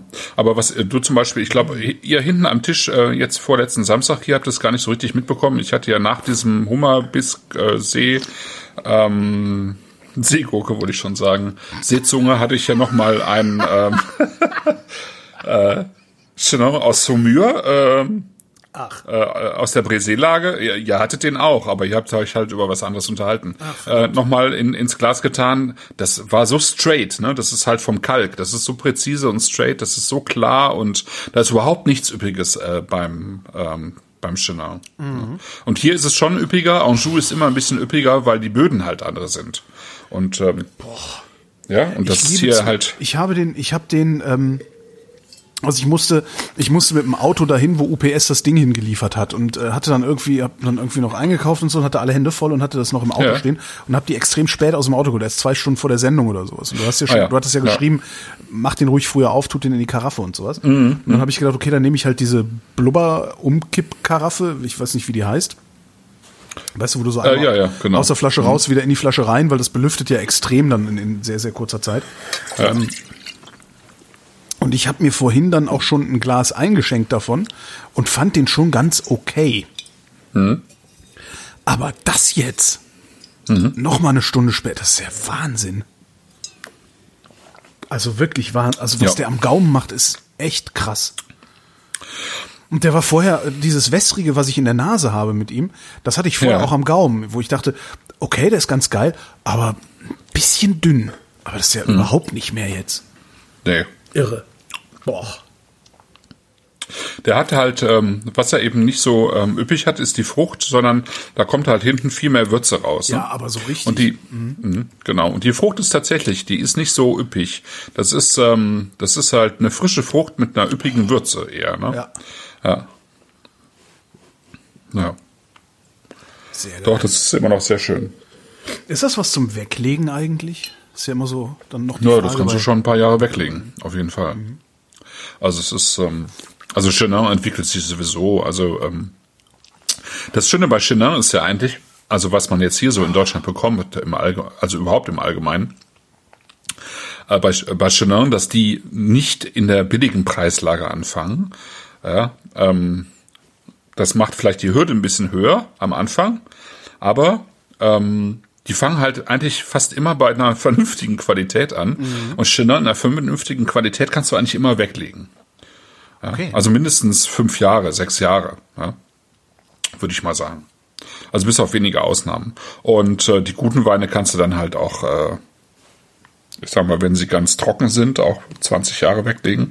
Und die Restsüßen kannst du halt auch teilweise länger weglegen ne? mhm. aus guten Jahren. Das muss man dann halt wissen, welches die guten Jahre sind. Aber ähm, ja, ja, gut, da kann man sich ja informieren jetzt. Ne? Das habe ich jetzt auch nicht irgendwie im Kopf. Muss ich auch gucken. Wo guckst du? Da gibt es da irgendwie eine ähm, zentrale ähm, äh, und was für ein Ja, es gibt es gibt eine tolle Seite, die muss man allerdings bezahlen. Das ist eine Bezahlseite Aha. von Chris Kissek. Äh, die nennt sich The Wine Doctor, äh, weil der irgendwie ein Doktorgrad hat irgendwie Chris Kissek und der schreibt eigentlich wie kein anderer über die Loire. Also er hat äh, wirklich sehr viel Ahnung, ist ständig da und schreibt eben auch wirklich sehr viel, also ist ein Maniac irgendwie. Mhm. Ähm, das heißt, die, die Weingüter sind auf mehreren Seiten beschrieben und dann eben auch nochmal die, die Jahrgänge, also wenn also die Jahrgänge schreibt, beschreibt er irgendwie auf fünf, sechs, sieben Seiten sozusagen umgerechnet. Äh, wirklich ähm, total penibel. Also und dann eben auch nochmal ausgewählte Weine immer noch äh, mit Bewertungen dazu. Nochmal, das ist wirklich Chris wie? Äh, Chris Kissek, K-I-S-S-A-C-K, ja. TheWineDoctor.com müsste es heißen. Ah ja. Mhm. Ja. Das ist wirklich eine tolle Seite, also, aber sie kostet 5, halt Geld. 45 Pfund im Jahr, aber okay. Ja. Ich mein, also das macht man halt, wenn man sich wirklich mit äh, mit äh, Loire beschäftigt, dann äh, sollte man das tun. Ja. Und wenn man sich halt wenig damit beschäftigt, dann lohnt es sich jetzt nicht. Ne? Aber ähm, also es ist für mich eine, eine äh, echt eine, eine sehr informative Seite. Ja. ja. Ich habe ja immer noch ein Abo von Wein Plus. Was ich auch ganz ja, witzig finde. Ist auch gut. Ja, und ja. Das, das kostet halt irgendwie 24 Euro im Jahr oder sowas. Und ist halt ein super Lexikon zum mal nachschlagen. Genau. Also gerade auf meinem halt Niveau ist das echt perfekt. Ja, und der Sam Hofschuster, der die, ähm, der die Weinbeschreibungen macht dort, das ist auch wirklich ein unermüdlicher ähm, ja unermüdlich unterwegs in Sachen Wein und der ist auch, finde ich, ein sehr guter Verkoster. Also der mhm. ähm, schreibt ähm, schon sehr präzise und ähm, auf einem guten Niveau. Also das finde ich schon äh, beeindruckend, was er da macht und ja. welche, welche Datenbank der da auch aufgebaut hat oder die insgesamt auch. Also das finde ich schon auch äh, echt Absolut. eine Seite, die man empfehlen sollte. Ja. Machen die eigentlich immer noch diesen Weinclub? Da habe ich lange nicht. Ja, ja? der Siggi, der Siggi äh, kriegt ja immer noch Weine. Ach cool. Mhm. Ja. Das ist cool. Ja, also Wein Plus, Wein Plus, um es irgendwie aufzulösen, ja, genau. ist, ist ein, so ein deutsches Weinportal mit verschiedenen Angeboten, ähm, eben mit ganz vielen ähm, Bewertungen von deutschen oder und auch österreichischen Weinen, ähm, einem ziemlich umfangreichen Lexikon, noch vielen anderen Sachen dabei und die machen, verschicken, glaube ich, einmal im Quartal, verschicken die eine Kiste mit drei Weinen, die ihnen besonders gut gefallen haben oder zu einem besonderen Thema, also im Prinzip, wie wir das jetzt hier ja auch machen, ja. Äh, nur eben einmal im Quartal und dann ähm, und halt als Abo. Ne? Das ist halt eigentlich dann als Abo, ne? also genau, als gar Abo. nicht mehr kümmern, sondern kommt einfach. ja, genau. Und äh, da gibt's dann eben immer Beschreibungen dazu. Und ich glaube, die machen eigentlich auch eine Sendung dazu immer, ne? Meine ich. Ähm, Na, es gab, es gab damals, ähm, weiß nicht, aber da hast du noch in Bonn gewohnt, da war das ein Chat. Da gab es ja. einen fixen Chat-Termin, ja, wo stimmt, sich alle getroffen stimmt. haben. Ja, ja, ich weiß nicht, ob die da jetzt stimmt. mittlerweile vielleicht wirklich eine Sendung machen. Ja. Ja. Ja. Uh. Sehr geil. Aber also das ist sehr schön. Ähm, das ist äh, aber auch eben mal billig, was. Ne? Kostet ein 20er die Flasche. Das ist schon, ja, ist schon eine ja. Ansage. Aber das ist das ist Chenin Blanc ist äh, nicht billig, wird aber dann auch eben äh, auch nicht super teuer. Ne? Also ja. die die äh, das das ist irgendwie so. Das ist so, ähm, sag mal mittelpreisig irgendwie ähm, von bis. Das Problem ist eigentlich, das größte Problem ist, dass die richtig guten Chenons äh, eigentlich ab Hof nicht teuer sind, aber du bekommst sie nicht, weil sie so gefragt sind. Weil es ähm, die besten Weingüter eben ähm, auch immer nur ein paar Hektar haben.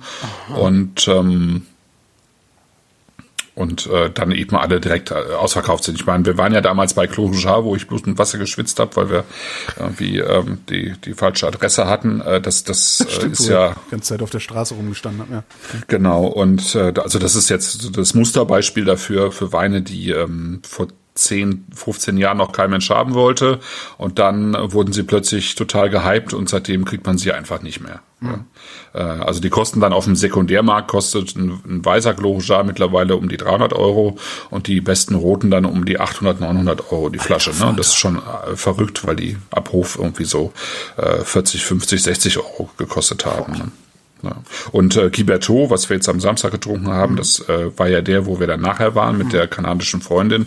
Ähm, das ist für mich mittlerweile eigentlich äh, mit der beste, vor allem Weißweinmacher an der, an der Loire ähm, oder für Chenin in Saumur. Ähm, die Weine bekommt man auch kaum noch. Mhm. Und das ist äh, schon, schon ein bisschen schade. Ja. Ja, und Sven Rudloff sagt gerade, Thierry Germain äh, auch komplett ausverkauft und der hatte ja auch in seinem Keller nicht mehr viel rumliegen, der hat also auch immer alles verkauft.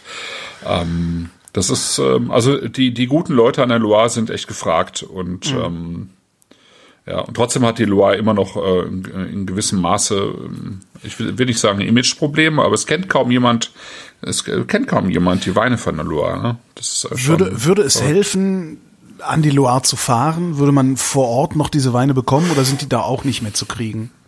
Also Clos Jacques ist eigentlich nirgendwo mehr, aber die anderen vielleicht äh, vielleicht schon noch, ja. Also wir waren ja damals in in in Saumur da in dem äh, Weinladen, ja, sagt Sven, schreibt Sven Rudloff auch gerade, äh, das ist eine schon eine tolle Adresse für für die Weine. Also da gab es schon ziemlich ziemlich viel noch ja. von den interessanten Sachen, ja. Ja. Ja. Also ich finde, äh, Le Chalier ist einfach auch ein toller, ähm, also mit dieser Würze auch hinten raus und mit dieser gelben Frucht, finde ich, ist es auch ein toller äh, Essenswein. Also da kann ich mir schon recht viel vorstellen, was, was irgendwie auch so mit so cremigeren Sachen zu tun hat. Ähm, also sowohl zu Fisch als auch zu, zu Kalb oder zu, ähm, zu Geflügel auch gerade, finde ich, finde ich total gut. Ja, ja, ich bin auch sehr. kurz davor, ich bin auch kurz ja. davor, äh, mir einen Karton zu bestellen und muss mich gerade ein bisschen zusammenreißen, weil ich echt kein Geld mehr habe. Was hast du denn bei Materne Schmidt noch bestellt beim letzten Mal?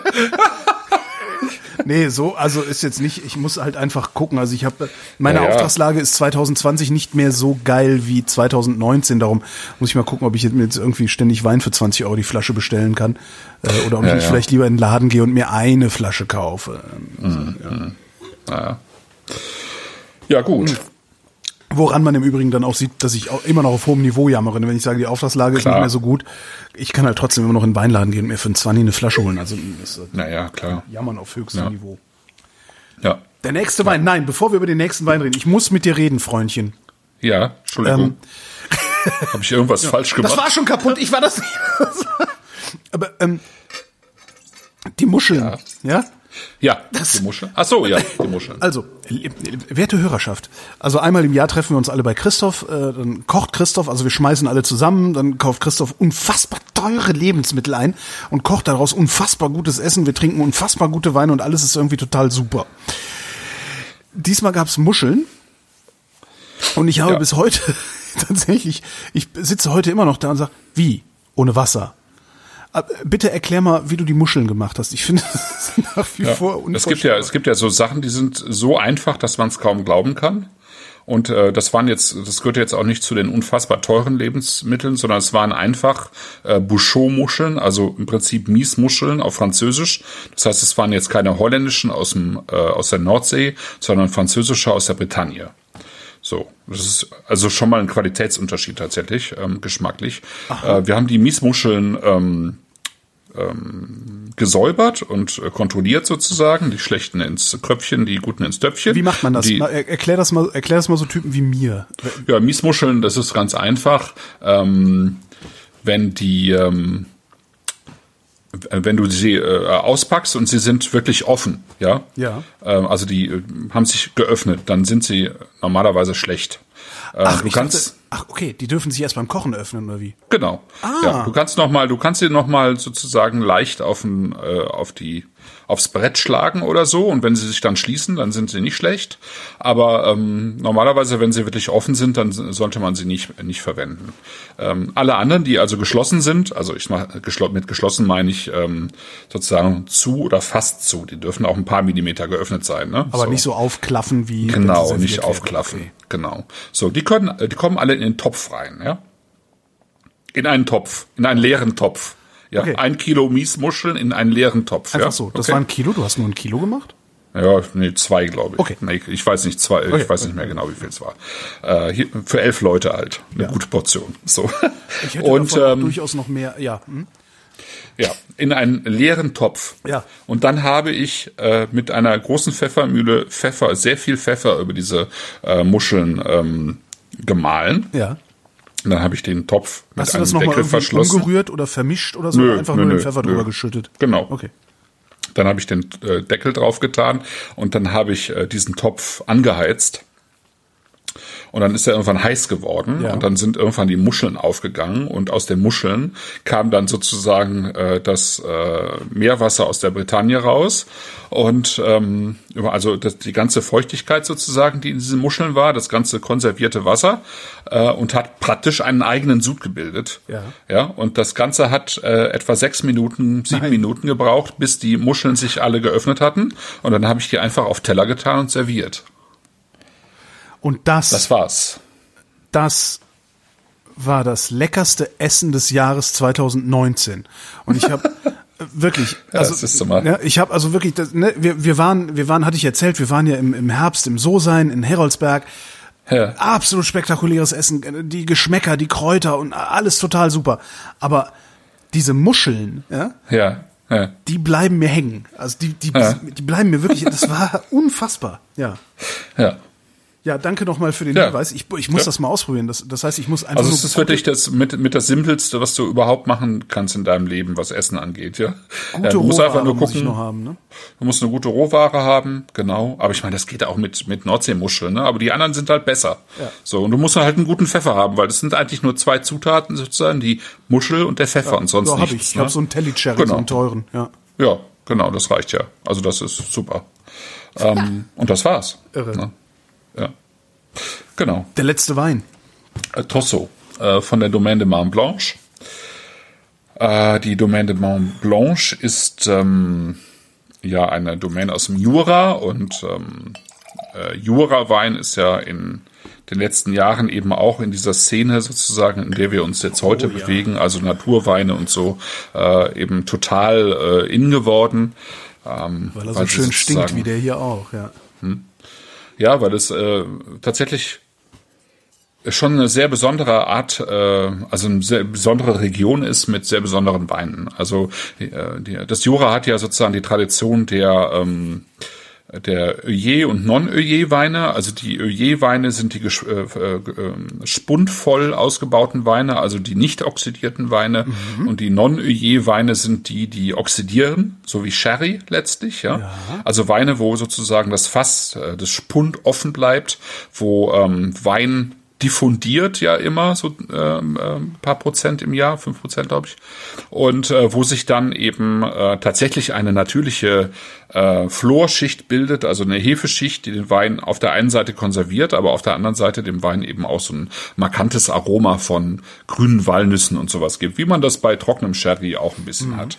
Und ähm, der berühmteste ist, Wein aus dem das ist der Gestank, den ich beim Jura immer so so, so gut finde. Ja, ne? genau, okay. genau. Und dieser Gestank, den hat man, dieser Geruch, äh, dieser besondere Geruch, den hat man tatsächlich auch in den Weinen, äh, die eben nicht diese Florhefe haben. Das ist, äh, das finde ich faszinierend eigentlich mhm. am Jura, äh, dass man diese, die Weine ähm, erkennen kann an diesem besonderen Duft in sozusagen in beiden Formen des Ausbaus. Ja. Also die Weine sind immer getrennt auch ausgebaut. Die liegen nicht im gleichen Keller. Auch bei ja. Man Blanche zum Beispiel nicht. Die machen auch diese äh, oxidierten Weine. Der sozusagen der, der, der Archetyp dieses oxidierten Weines ist der sogenannte Vin jaune.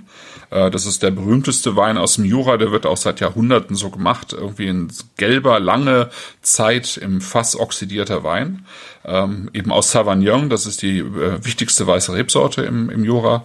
Und ähm, die werden in dem einen Keller gemacht und in dem anderen Keller, äh, damit es sozusagen nicht infiziert wird durch die Florhefen, ja. äh, entstehen die anderen Weine und die kriegen aber trotzdem diesen äh, bestimmten Jura-Dufttyp. Ja. Und der ist irgendwie ähm, einfach seit ein paar Jahren in, zumal eben äh, im, im Jura sehr viele äh, Weingüter eben äh, seit langer Zeit schon biologisch und biodynamisch auch äh, okay. arbeiten. Ne? Ähm, also die waren auch mit Vorreiter sozusagen dieser ähm, dieser Szene von von Leuten, die eben mit mit so wenig Intervention wie möglich im, im Weinkeller arbeiten. Und auch da ist es so ein bisschen, ich, ich rede sehr viel, aber ja, ich sage noch drei Sätze dazu. Äh, nee, gibt gibt so, so so ein paar Leute, die eben super berühmt sind. Ähm, äh, so ein bisschen wie bei, bei Clos und Gibertot an der Loire ist es da ähm, Ganeva und, ähm, und Labé. Also wer, wer dieses, also wer das äh, wer den Comic mit. Labé ja. hatten wir auch schon mal, oder? Ja, ja, hatten wir schon mal. Ja. Nee, Labé hatten wir noch nicht in der Sendung, glaube ich. Nee, nee, hatten wir Was so hatten mal. wir denn aus dem Jura? Wir hatten irgendwas aus dem Jura. Auch in dieser, nee. in dieser, in dieser ganz markanten Flasche, woran man es ja immer erkennt, auch, ähm, außer jetzt hier bei, beim Tresor. Ja, ja, wir hatten Boron Foss hatten wir, glaube ah, ich, mal. Ja, ne? Boron Foss ja. hatten wir, genau, richtig. Ja, genau. Ähm, Genau, Ganevar ist übrigens äh, in dem Comic von mit Richard Loire, Leroy, ja, mhm. von der Loire. Der, der besucht Ganevar auch einmal ah, ja. äh, im im Jura und kauft bei ihm, glaube ich, auch ein, zwei Fässer, gebrauchte Fässer. Äh, wie auch immer. Ähm, Garnevar ist sozusagen das Aushängeschild der äh, sozusagen der dieser dieser Bio- und Naturweinszene und Labé ist sozusagen der zweite im Bunde, der einen anderen Stil fährt, aber dessen Weine eben mittlerweile genauso gefragt sind. Die gibt's eben auch beim Alex äh, glücklicherweise, aber eben auch nur in äh, homöopathischen Mengen, äh, nur noch, weil die Weine eben so gefragt sind. Und ähm, ich muss sagen, ich bin kein so großer Freund von Garnevar, aber von Labé. Und da man Labé aber eben nur noch in ganz kleinen Mengen bekommt, ist für mich die nächste, ähm, neben Boron Foss übrigens die nächste super spannende, ähm, das nächste super spannende Weingut eben die Domaine de Man Blanche, was wir jetzt hier im Glas haben. Ja. So, jetzt muss ich mal eben Luft holen. Ich hätte den vom Geruch her, also er riecht irre, aber ich äh. hätte den nicht im Jura verortet. Frag mich nicht jetzt nicht, wo sonst, ne? Also ich hätte aber nicht, wenn du gesagt hast, wo kommt der her, hätte, ja, ich, nicht Jura, hätte ich nicht Jura gesagt. Ja. Ähm, Interessant. Naja. Also er stinkt halt anders, als was man vom, was ich vom Jura erwarten würde, ja. ja. ja. Ganz kurz noch, Jura ist ja, also äh, das heißt ja so, weil, weil es eben das Jura-Gestein da gibt, also mhm. äh, sozusagen die äh, diese bestimmten Kalkformationen, die eben im Jura entstanden sind, äh, wo eben auch die ganzen äh, großen Dinosaurier rumgeschwirrt sind. Ähm, und das war früher eine, eine Anbauregion mit äh, rund 12, 13.000 Hektar. Mittlerweile sind es nur noch 1200. Ähm, das war vor, sozusagen vor der Reblauskatastrophe äh, ein, ein Anbaugebiet, was ähm, äh, super bekannt war und sehr gut die Weine exportiert hat und nach der Reblauskatastrophe ähm, hat, hat sich sozusagen das, der Schick irgendwie verlagert und Jura war total out. Deswegen heute auch nur noch 1200 äh, ähm, Hektar. Mhm. Und äh, leider sind eben mit dieser Reblauskatastrophe auch eine ganze Menge von Rebsorten verschwunden, also einfach weg. Ähm, das Spannende am Jura ist eigentlich, dass es dort Rebsorten gibt, die sozusagen mit zu den zu den ältesten überhaupt in Europa gehören. Mhm. Äh, Sauvignon ist eigentlich diese eine dieser Rebsorten. Sauvignon, der andere Name ist Tramina. Tramina kennt man. Ne? Mhm. Äh, Tramina ist halt verantwortlich für ganz viele unterschiedliche äh, Rebsorten sozusagen als Elternrebsorte und Pinot Noir eben auch. Pinot Noir ist äh, möglicherweise eben auch aus dem Jura und nicht aus dem Burgund. Das weiß man nicht so ganz genau, aber es ist ja nicht weit voneinander entfernt. Und dann gibt's eben aber zum Glück immer noch so ein paar Rebsorten, die man, ähm, die man dort konserviert hat. Und einer davon ist eben Trousseau als, als rote Rebsorte. Genau. Trousseau, ich finde, das ist, ähm, also ich, äh, wenn ich die Nase ins Glas halte, dann äh, könnte es für mich eben auch tatsächlich Loire sein, ja. aber eben nicht äh, Cabernet, äh, Cabernet Franc, sondern diese Rebsorten, die wir auch vorletzten Samstag mal probiert haben. Pinot Donis zum Beispiel ist mhm. so eine Rebsorte, die, äh, die so, finde ich so ein bisschen damit zu vergleichen ist, wobei Pinot Donis noch äh, mehr Pfeffer hat als diese hier. Aber dieses Würzige und dieses ja, dieses Würzige, was der Wein schon hat, das finde ich irgendwie total ich finde, der hat in der Nase so ein bisschen, so ein bisschen was Salziges als, also. Ja, ja, finde ich auch. So ein, so ein, so ein, ähm, so aus dem Languedoc kenne ich das. Ob es daherkommt, ja. ob es dahin gehört, kann ich nicht sagen. Aber bei mehreren Rotweinen aus dem Languedoc hatte ich das schon, dass ich dachte, da ist irgendwie so eine salzige, salzige Kühle, so eine Meeresbrise halt, was so ein bisschen pathetisch klingt immer. Hm.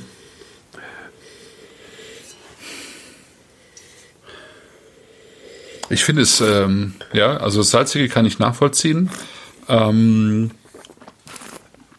ich finde, es riecht weich. Ähm, so als, ähm, ja, als hätte, hätte der Wein so ein bisschen, ähm, mhm.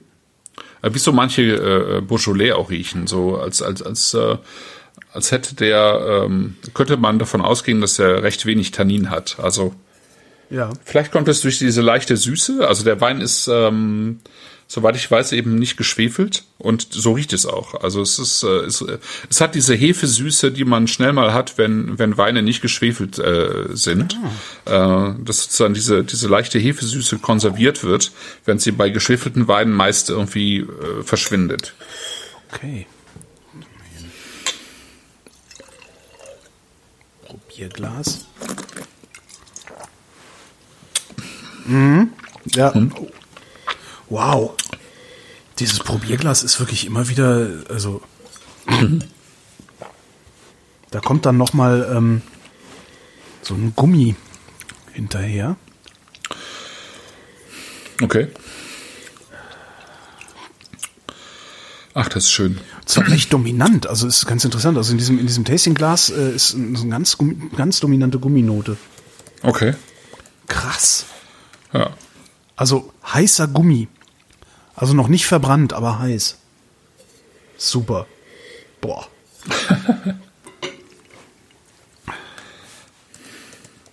Nach wie vor für jeden Weintrinker das Geschenk schlechthin. Also dieses Tasting. Gibt's das noch eigentlich? Ich habe es ja nicht mehr irgendwie dummerweise. Hast du verbaselt? Hast du kaputt gemacht?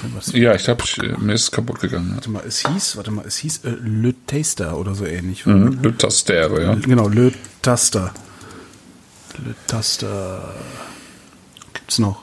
Gibt's noch. Scheiße teuer. 35 mhm. Euro. Ja, ja Peugeot, Peugeot Le Taster. Verkostungsglas. So, ja. Okay. 35 ja. Euro, ja. Aber lohnt sich. Also ist so, so, ist zwar irgendwie, wenn man das dann so geschenkt kriegt, denkt man, hm, ein Glas. Aber tust halt irgendeinen Wein rein, dann weißt du, warum du es hast. Hm.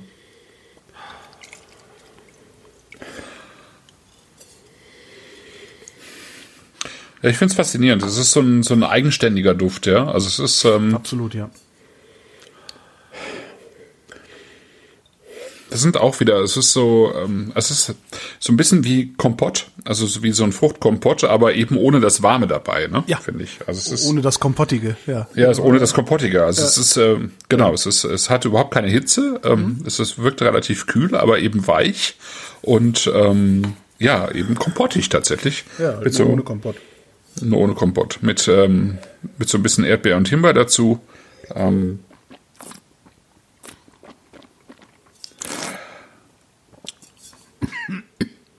Sei mir am Wein. Sven findet den Geruch zu muffig oder nicht appetitlich. Mhm. Okay. Also ich, muffig finde ich, finde ich gar nicht. Ist, Ich weiß, was er äh, mit muffig meint. Ja, das ja, war der erste, weiß. der erste Gedanke, den ich hatte, als ich den frisch aufgemacht und einen Schluck ins Glas geschüttet habe, habe ich gedacht, Ja. Keller. Ah, okay. Hm. Also jetzt nicht Weinkeller, sondern der Scheißkeller, den wir alle kennen. Also Ja, ja, ja, ja. diese Art Muff würde ich jetzt mal vermuten. Ja, also, äh, also was, was sein könnte, ist, dass er so, so eine ganz leichte Brettnote mit da drin hat, so dieses Brettanomyces, also diese, ähm, ja, also was, was, man ja schnell mal mit ein bisschen Pferdestall oder, oder äh, Pferdeschweiß oder so in Verbindung bringt, ne? Das ist wie so ein, so wie, liegt wie so ein leichter Schleier da drauf, würde ich sagen. Das finde ich allerdings bei diesem Wein recht sexy, aber ich kann das auch verstehen, dass man das irgendwie nicht, nicht so mag. Ja. Ah, sexy ist genau das richtige Wort. Also sex, das ist halt ein echt sexy Wein. Ja. Genau. Und ich habe den äh, bewusst tatsächlich ausgesucht, auch jetzt mit, mit Alex ähm, für, die, für das Weihnachtspaket, weil das ist jetzt natürlich nicht so dieser volle, wuchtige, schwere Wein, den man gerne dann mal zum Fest hat. Ja, aber nee, aber Ähm, ja. Aber ich finde halt, das ist ein Wein, der, ähm, der nicht müde macht. Ja. Der hat ja auch nur 11,5 Prozent für einen Rotwein. Ja. Äh, und der funktioniert halt super mit, äh, mit diversen Essen, die irgendwie alles so ein bisschen was mit Wild und ähm, mit diesen Wald-Wildnoten zu tun hat. Ja. Damit funktioniert das super. Will, Das funktioniert jetzt nicht unbedingt zum Rinderbraten mit Rotkohl und Klößen. Dafür ist das nicht der richtige Wein. Aber eben, äh, wenn man irgendwie so, ich sag mal, äh, Ente, Perlhuhn und sowas in der Richtung hat. ähm, Ja, wenn- wenn du was hast, was du- Bisschen aus dem Ofen. was du ja. vielleicht auch durch ein bisschen frische Säure noch so aufknacken willst, ne? Wie wild halt. Wild ist ja immer, Ja. ist ja immer ein bisschen muffig, darum gibt's Preiselbeeren dazu. Ähm, Und das sind halt die, ja, das sind halt die Preiselbeeren in flüssig, wenn man so. Ja, genau. Stimmt. Ja, genau. Guter, guter Vergleich, finde ich ja. Super. Ich denke auch gerade, ich, ich bin ja, es gibt ja eine Sache, die ich mit Helmut Gothe teile, äh, und das ist die Verachtung für Zimt. Ich finde, Zimt gehört nicht in die Küche. ne? Also, also man kann das schon machen, aber das ist auch nicht schlimm, wenn man es nicht macht mit Zimt. So. Und ich finde, der geht gut zu Zimt, könnte ich mir den vorstellen. Ja, ich kann mir kann den zu, einem, sein, ja. zu so einem Curry, zu einem zimtlastigen Curry, könnte ich mir den auch noch vorstellen. Ja, kann ich mir auch vorstellen. Das kann, kann schon funktionieren. Ja. Zimt. Und Ich finde die Säure einfach auch super, äh, so hinten raus, auch jetzt, wo der, wo der Le- Wein schon längst weg ist, da hat, hat, hat er noch so einen Säuregriff hinten drin. Das ist, äh, Ja, und man ist halt die ganze Zeit am, man ist die ganze Zeit am. Schmatzen. Das ist wirklich, also der ist echt gemein. Er ist wahrscheinlich auch sauteuer, ne? ähm, ähm, weiß ich jetzt gar Ich nicht. glaube 25 oder sowas. Was, Ach so, okay. Ja, schon, nochmal ordentlich. Also ist auch nichts, was du Ja, alle es ist- Tage trinkst. Ne? Nee, stimmt. Ja. Äh, ich ich finde es halt schön sozusagen, ähm, also man, man muss es halt nachvollziehen können. Ähm, das ist so ein bisschen wie mit dem Champagner. Ne? Der Champagner äh, äh, ähm, äh, ist nicht der typische Champagner, erfüllt also im Zweifelsfall nicht, äh, nicht jeder Erwartung. Ähm, Entschuldigung, die Kasseler Trinkgruppe ist geschlossen der Meinung, er riecht wie, wie Oma unterm Arm. okay. Ach Gott. Ich sehe das gar nicht. Hey? Kassel trinkt, bisschen wie Oma unterm Arm, schreiben sie in den Chat. Na gut. Ist das hier noch nicht angekommen? Weiß ich Komisch. nicht, ist vielleicht sein Chat kaputt. Chat kaputt? Chat kaputt. Das kann Also Sven passieren. Rudloff, Zimt gehört auf Milchreis, das habe ich noch. Und Kassel trinkt, also der Geruch, Geschmack überrascht, aber mehr habe ich da nicht. Ah doch, da, da bisschen wir. Ja, okay. Jetzt habe ich's. Okay. Also es sind äh, sozusagen Weine, die ähm, so ein bisschen gegen die Erwartungen äh, sind. Äh, diesmal, deswegen habe ich sie ähm, ähm, auch, ähm, also die Vorschläge waren vom Alex, aber ich habe es äh, gerne übernommen, weil ich äh, dachte, das äh, trifft, trifft das tatsächlich ganz gut. Und so ist es beim Trousseau auch. Ähm, ich finde, es ist ein, tatsächlich für mich ist es ein guter Weihnachtswein, ähm, wenn ich das Essen dazu richtig aussuche. Und es ist halt ein Wein, der, äh, finde ich, sein Geld wert ist, ähm, obwohl er eben äh, vom, vom Typ her äh, sozusagen nicht dieser, ja, dieser, dieser ausladende, üppige Wein ist, äh, den, den man eben traditionellerweise vielleicht erwartet, wenn man 25 Euro auf den Tisch legt, sondern eben genau das Gegenteil. Aber es ist halt, es ist auch nicht, äh, das ist ja auch nicht im, im klassischen Sinne elegant oder, oder fein. Aber er hat, und das mag ich ja bei Weinen sehr gerne, er hat so eine Kombination aus äh, aus einer gewissen Feinheit und einer gewissen ähm, äh, ja, äh, Erdverbundenheit, sage ich jetzt mal, ja. Also ja. ein bisschen und das finde ich ganz cool. Das, das mag ich einfach bei Rotweinen gerne. Ne? Und, und, man halt kann sie natürlich auch ein bisschen kühl trinken. Ne? Mhm. Ja. Und es ist halt was, wo du dich dann auch dran erinnerst. Normalerweise erinnerst du dich an Weihnachten, äh, weiß ich nicht, an deinen besoffenen Großonkel, der einen Schnaps zu viel hat und dann wieder Nazisprüche bringt oder so. Und wenn du das Ding auf dem Tisch hast, erinnerst du dich halt an den Wein. Ja. Bin ja. ich fest von überzeugt, dass dann auch in einem halben Jahr auch, der Wein, den wir da Weihnachten hatten. Sowas finde ich ja immer schön, wenn man sich an Dinge erinnert, wie diese Muscheln. Ich hasse dich. Ach, wir wollten auch den, ähm, den Shampoos noch mal probieren, ne? Ja, ja. Bevor wir das machen, kommen wir doch zum Werbeblock. Aha, der Werbeblock, ja. ja ne, genau. Ich wollte nämlich, ich wollte noch was ankündigen. Ja. Ich habe nämlich ähm, tatsächlich ähm, einen, einen Partner gefunden für meinen, äh, für meinen Blog. Nee, nicht für meinen Blog, Quatsch, für meinen Podcast. ähm, weil ich ja wollte, dass äh, mein Sonntagspodcast und vor allen Dingen sozusagen mein klassischer Original verkorkt Podcast mit ja. den äh, Winzergesprächen, dass ich jemanden finde, der mich da ein bisschen unterstützt. Und jetzt habe ich jemanden, der, ähm, der das gerne machen möchte. Er heißt Jerome Heinz. Er hört auch heute zu und ähm, er hat ähm, die Seite und sozusagen auch das Angebot Bottle Stops äh, unter bottlestops.com. Mhm. Ähm, das heißt, er macht äh, ähm, Wein- und Tasting-Touren in Deutschland. Und der hat das bisher äh, vor allen Dingen für ähm, äh, Ausländer gemacht, die nach Deutschland kommen. Dann gleich noch mit dem Miet BMW mal mit 250 über die Autobahn kacheln, ne? Keine Ahnung, aber äh, deswegen ist die Seite, Seite sozusagen auch erstmal auf Englisch und man muss irgendwie auf Deutsch umschalten. Ähm, weil es tatsächlich im Wesentlichen äh, Leute von außerhalb sind, äh, denen er sozusagen Deutschland näher bringt und ähm, er ist, äh, kommt selber, glaube ich, aus Belgien und ähm, spricht dann eben auch äh, verschiedene Sprachen, ähm, leitet die Leute eben durch ähm, Rheingau, Rheinhessen und so weiter. Mhm. Und unsere Idee war jetzt, um das Ganze einfach mal zu starten, also jetzt nicht nur sozusagen äh, Bottle Stops in, in, ähm, äh, als, als äh, Werbung sozusagen in den Podcast einzubauen, dass wir eben zusammen auch Weintouren machen. Und ja. äh, wir fangen jetzt tatsächlich an im äh, am 17. April äh, fahren wir für zwei Tage nach Rheinhessen und äh, werden dort eben äh, verschiedene Winzer besuchen. Und ähm, das eben zusammen in einer Gruppe machen, mit dem Bus durch die Gegend äh, fahren. Wir werden zwölf Leute sein, also eine sozusagen eine übersichtliche Gruppe, ähm, nicht zu groß und wir werden fünf Winzer besuchen. Die stehen auch schon fest. Ähm, wir fahren zu Knewitz nach Appenheim. Ähm, Knewitz ist ja einer sozusagen der, äh, der jungen, nach vorne preschenden, dynamischen Winzer. Mhm. Ähm, äh, die da in Rheinhessen sind und äh, eben auch schon so ein gewisses Renommee erworben haben. Dann fahren wir zu J. Punkt Neuss nach Ingelheim. Das ist äh, äh, ein Weingut, das sich vor allen Dingen auf Rotwein verlegt hat, was durchaus ungewöhnlich ist für Rheinhessen, dass man sich äh, äh, eben vor allen Dingen mit Rotwein beschäftigt. Dann fahren wir zu äh, Chris Barth nach Alzey. Chris Barth ist so einer der Naturweinwinzer eben in äh, Deutschland und der noch recht äh, frisch dabei ist. Dann äh, Braunewell in Essenheim, äh, ein Weingut, was ich selber auch noch nicht besucht habe. Ich kenne die Leute, aber ich war noch nicht im Weingut. Die machen unter anderem sehr, sehr schöne Sekte. Und äh, als Klassiker sozusagen ähm, mein äh, persönlicher Freund Daniel äh, Wagner, also ah, also Weingut ja. Wagner Stempel in Sieversheim. Ach, jetzt bin ich ja doch ein bisschen traurig, dass ich nicht kann. Ja? Also als du als es dann das erste Mal erzählt hast, habe ich gesagt, hoffentlich kann ich nicht, weil sonst kostet es wieder so viel Geld, weil ich muss dann ja immer viel Geld ausgeben.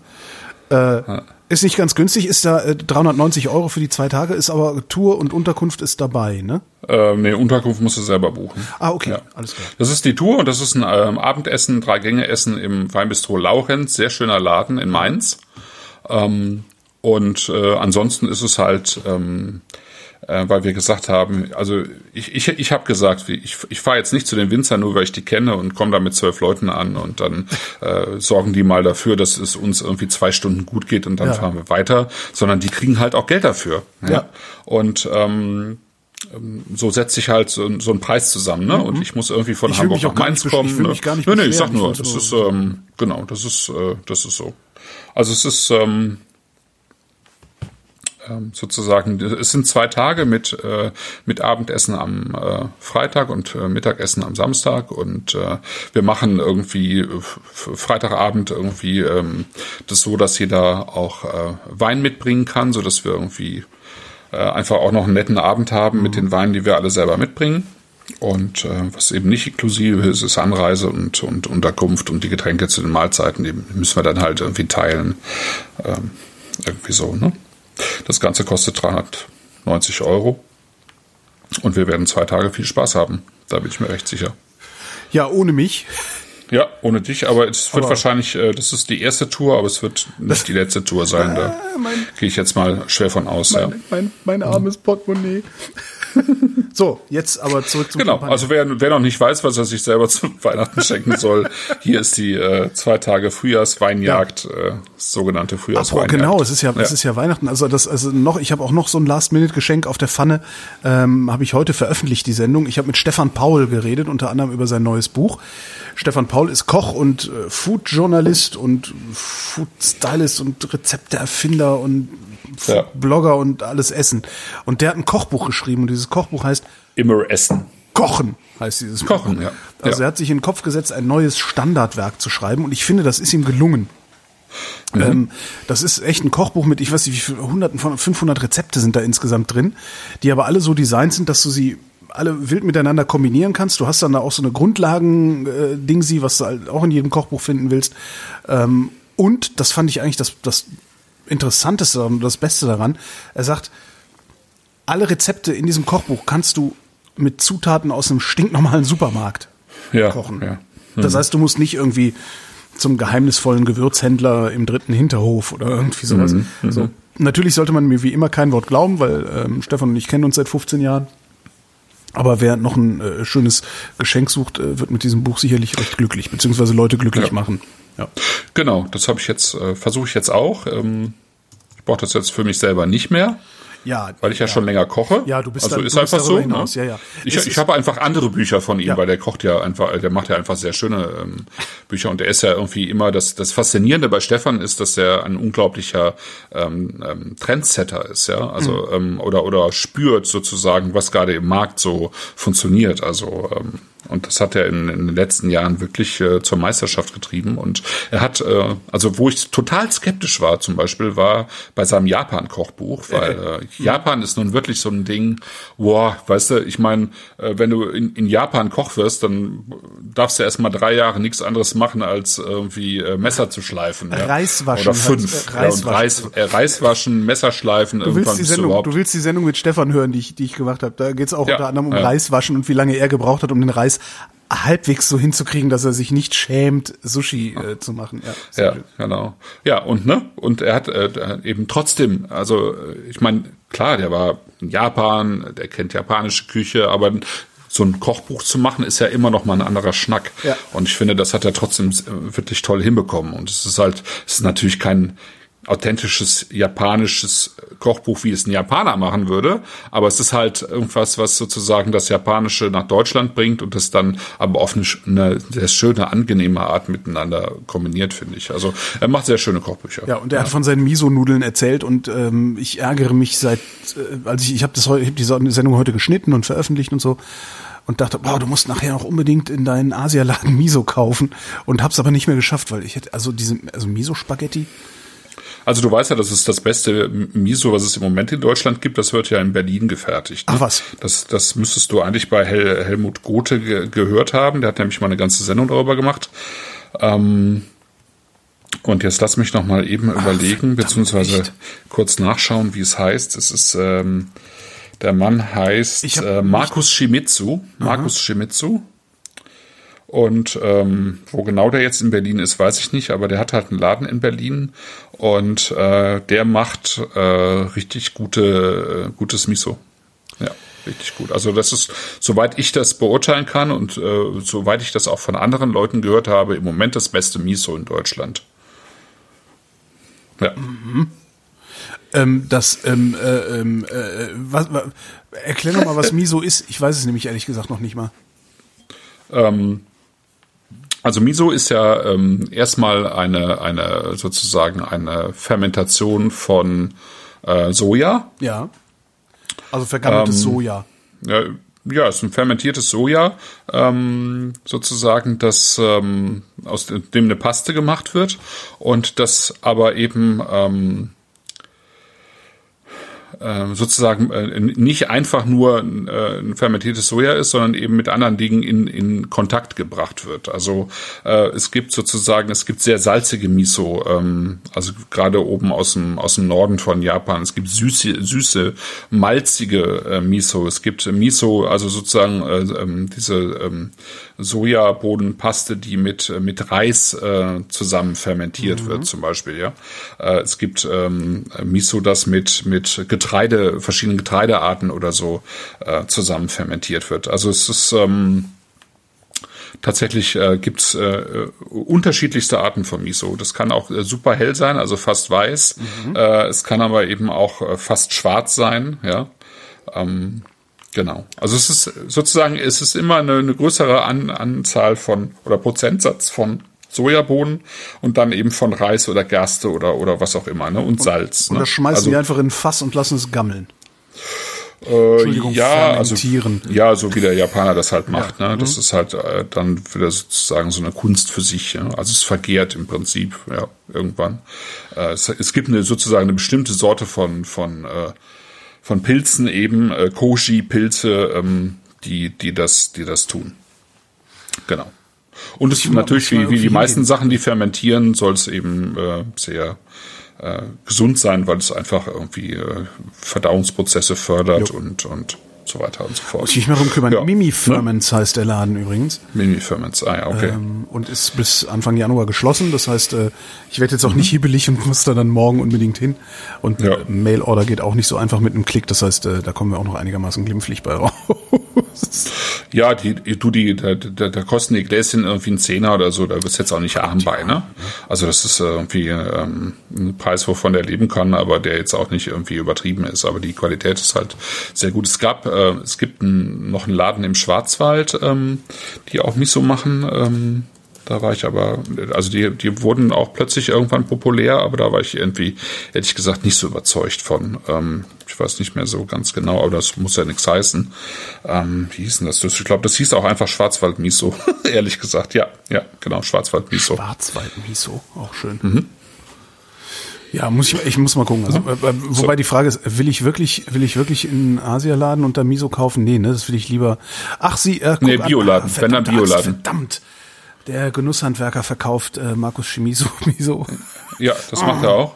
Aber äh, äh, es gibt auch gute Misos, ganz gute Misos im Bioladen. Da gibt's im Prinzip, ich weiß jetzt nicht, wie die Firma heißt, aber es gibt nur eine Firma eigentlich, die die äh, Bioläden ähm, beliefert. Ja. Also jetzt Alnatura oder Dens oder so. Und das ist auch vernünftig. Okay. Also das kann man auch gut nehmen. Das würde ich auf jeden Fall eher nehmen als jetzt irgendeine Dutzendware aus dem aus dem Asialaden. Tatsächlich muss ich echt sagen. Alles klar. Ja, ja, ja, ja. ja. Genau. Ähm, Champagner. Champagner. Champagner für alle. Ja, ich ähm, finde, wenn man den frisch ins Glas nochmal gießt, dann hat man eigentlich so diesen, diese typische Champagner-Note von, von frischem Brioche. Ne? Das äh, ist da. Und dann verfliegt das irgendwann und dann kommt Scheiße. Dann kommt wieder Jetzt dieses. Ich äh, Rotwein draufgekippt. Ich voll uh. Honk, ey. Das darf alles nicht wahr sein. Ja, du hast ja auch nichts gegessen. Nichts.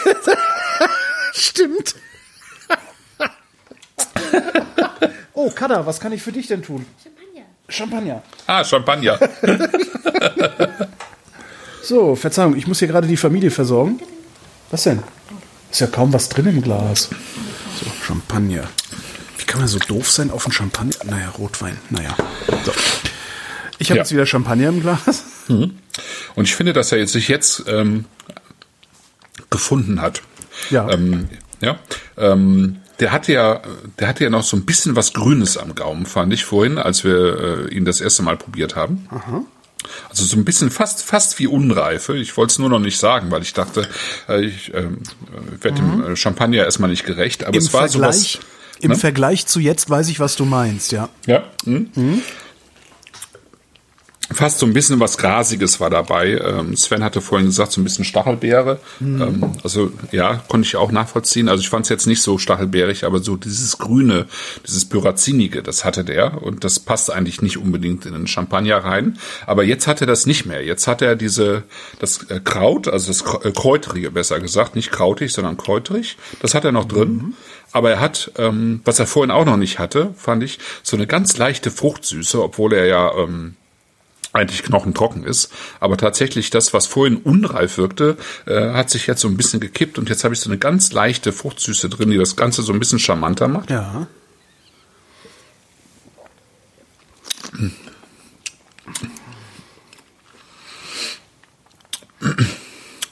Aber er bleibt natürlich trotzdem auf dieser sehr trockenen und sehr, sehr straighten äh, Linie mit ähm, ja, eher zitrisch. Ähm, also während ja der, der Le Chalier eben wirklich so ähm, diese gelbe Frucht hat, das hat er hier gar nicht. Ne? Das ist wirklich sehr, sehr hell. Ähm, irgendwo sozusagen so im gelb-grünen Bereich, ne? Irgendwo zwischen bitter. Zitrone ja, ja, und Limette. Also ist, Mhm. ja, genau, fast, fast bitterig. Bitter, ja. Mhm. Also eine Grapefruit-Bitternis, finde ich. ja. Ja. Ah, super. Ja, aber das ist wirklich, das ist sozusagen, das ist schon für Puristen einfach ein Champagner. Ja? Das ist schon, ja, das muss man tatsächlich mögen und ich kann auch gut verstehen, wenn jetzt jemand sagt, nee, das ist nicht so mein Fall, das ist mir zu, das ist mir zu hart irgendwie. Ja? Aber ich, ich, ich mag das Ja. gerne, aber ich ähm, bin, bin letztlich irgendwie ähm, vielleicht eher an diese, diesen Stil von Champagner gewöhnt und ähm, Ich finde den super. gerne trinken, also und, ja. und wer es halt, wer es halt gerne gefälliger haben möchte, der kauft sich halt irgendwie ein Cremant aus dem, also hier. Ja, es gibt genügend, es gibt, gibt ja genügend auch Champagner, wirklich sehr gute Champagner, die einfach ein bisschen cremiger und, und reifer sind. Ne? Also ähm, ich sag mal jetzt zum Beispiel der Basis äh, Champagner von Talon zum Beispiel, Mhm. ja. Das ist super üppig, ähm, richtig cremig, da ist richtig viel Brioche drin, aber es ist trotzdem auch ein sehr guter Champagner. Also insofern, das ist einfach eine Stilfrage, finde ich. Ne? Und sowas hatten wir halt noch nicht und ähm, schön, dass wir es jetzt mal so in der Sendung gehabt haben, finde ich. Sehr schön. Ja. Ja, ja, haben wir eigentlich schon einen Termin für die nächste nee, Sendung? Haben wir nee, nicht, nee ne? haben wir noch nicht. Naja, gucken wir mal, gu- gucken wir mal. Ankündigung gibt's auf originalverkork.de, weil Christoph Ja. gewissenhafter ist beim Ankündigen als ich. ähm, ansonsten gibt's eh alles, was ihr wissen wollt auf originalverkork.de. Äh, und ich bin betrunken, fällt mir gerade auf. Ähm, wie kommen wir denn jetzt hier raus aus dieser Nummer? Ähm, indem wir einfach mal, ähm, indem wir einfach schöne Weihnachten Ja, wünschen. das ist eine gute Idee, genau. Weil wir ja, ähm, ich, ähm, genau, ich muss noch mal gerade, ich muss noch mal ganz kurz gucken, weil der Sven fragt, ob ich irgendwie ihm gerade noch die, Was? den Link zum, ähm, Ja, komm, das kriegt er gleich mit der Weinjagd. Kriegt- kriegt er gleich, Ja, ja ne? das kommt Ja, in die ja, ja, Shownotes, alles klar. dann ist gut. Da müssen Ja, wir jetzt gut. nicht. Ähm, Ja, ja, ja. Alle, die gerade nicht im Chat sind, was die meisten sind, äh, die fragen sich halt auch, was stimmt, das haben wir irgendwie, was machen die eigentlich die wann, ganze genau, wann es die nächste Sendung gibt, das erfahrt ihr auf originalverkork.de. Ähm, wir danken für die Aufmerksamkeit, für die Zuwendungen. Zuwendungen ja, über das ganze Jahr hinweg. über das genau. ganze Jahr hinweg, genau. Und wünschen einen guten Rutsch, oder? Ja, Ja, dann machen wir das. ja, wir auch. Wir auch. Danke, Christoph. Danke, Holger. Danke, Bis Wolfram. bald. Wenn Sie in Nizza eine typische Nizzaer Kneipe suchen, ein Fischrestaurant am Hafen und Sie glauben, da ist alles frisch und alles billig, ähm, dann misstrauen Sie erstmal sämtlichen Empfehlungen. Es gibt tatsächlich ein Restaurant, das ist Cassin. Äh, Es ist zwischen all diesen Hafenrestaurants, wo man auch auf der Terrasse sitzen kann, ich meine, auf der Straße sitzen kann und es ist alles schön und pittoresk und touristisch. Und das hat man sich eigentlich vorgestellt und man glaubt, das ist dann besonders gut. Und Cassin hat einen Vorteil tatsächlich, der Mann ist so eingeführt, er ist der Älteste am Ort, am Platze. Alle Fischer kennen ihn. Und wenn sie frische Fische bringen, dann ist er der Erste, den sie diese anbieten. Deshalb sind die Fische bei ihm besonders frisch. Das heißt, die Chance, einen alten Fisch zu kriegen, einen vergammelten Fisch, ist bei ihm geringer als woanders. Punkt.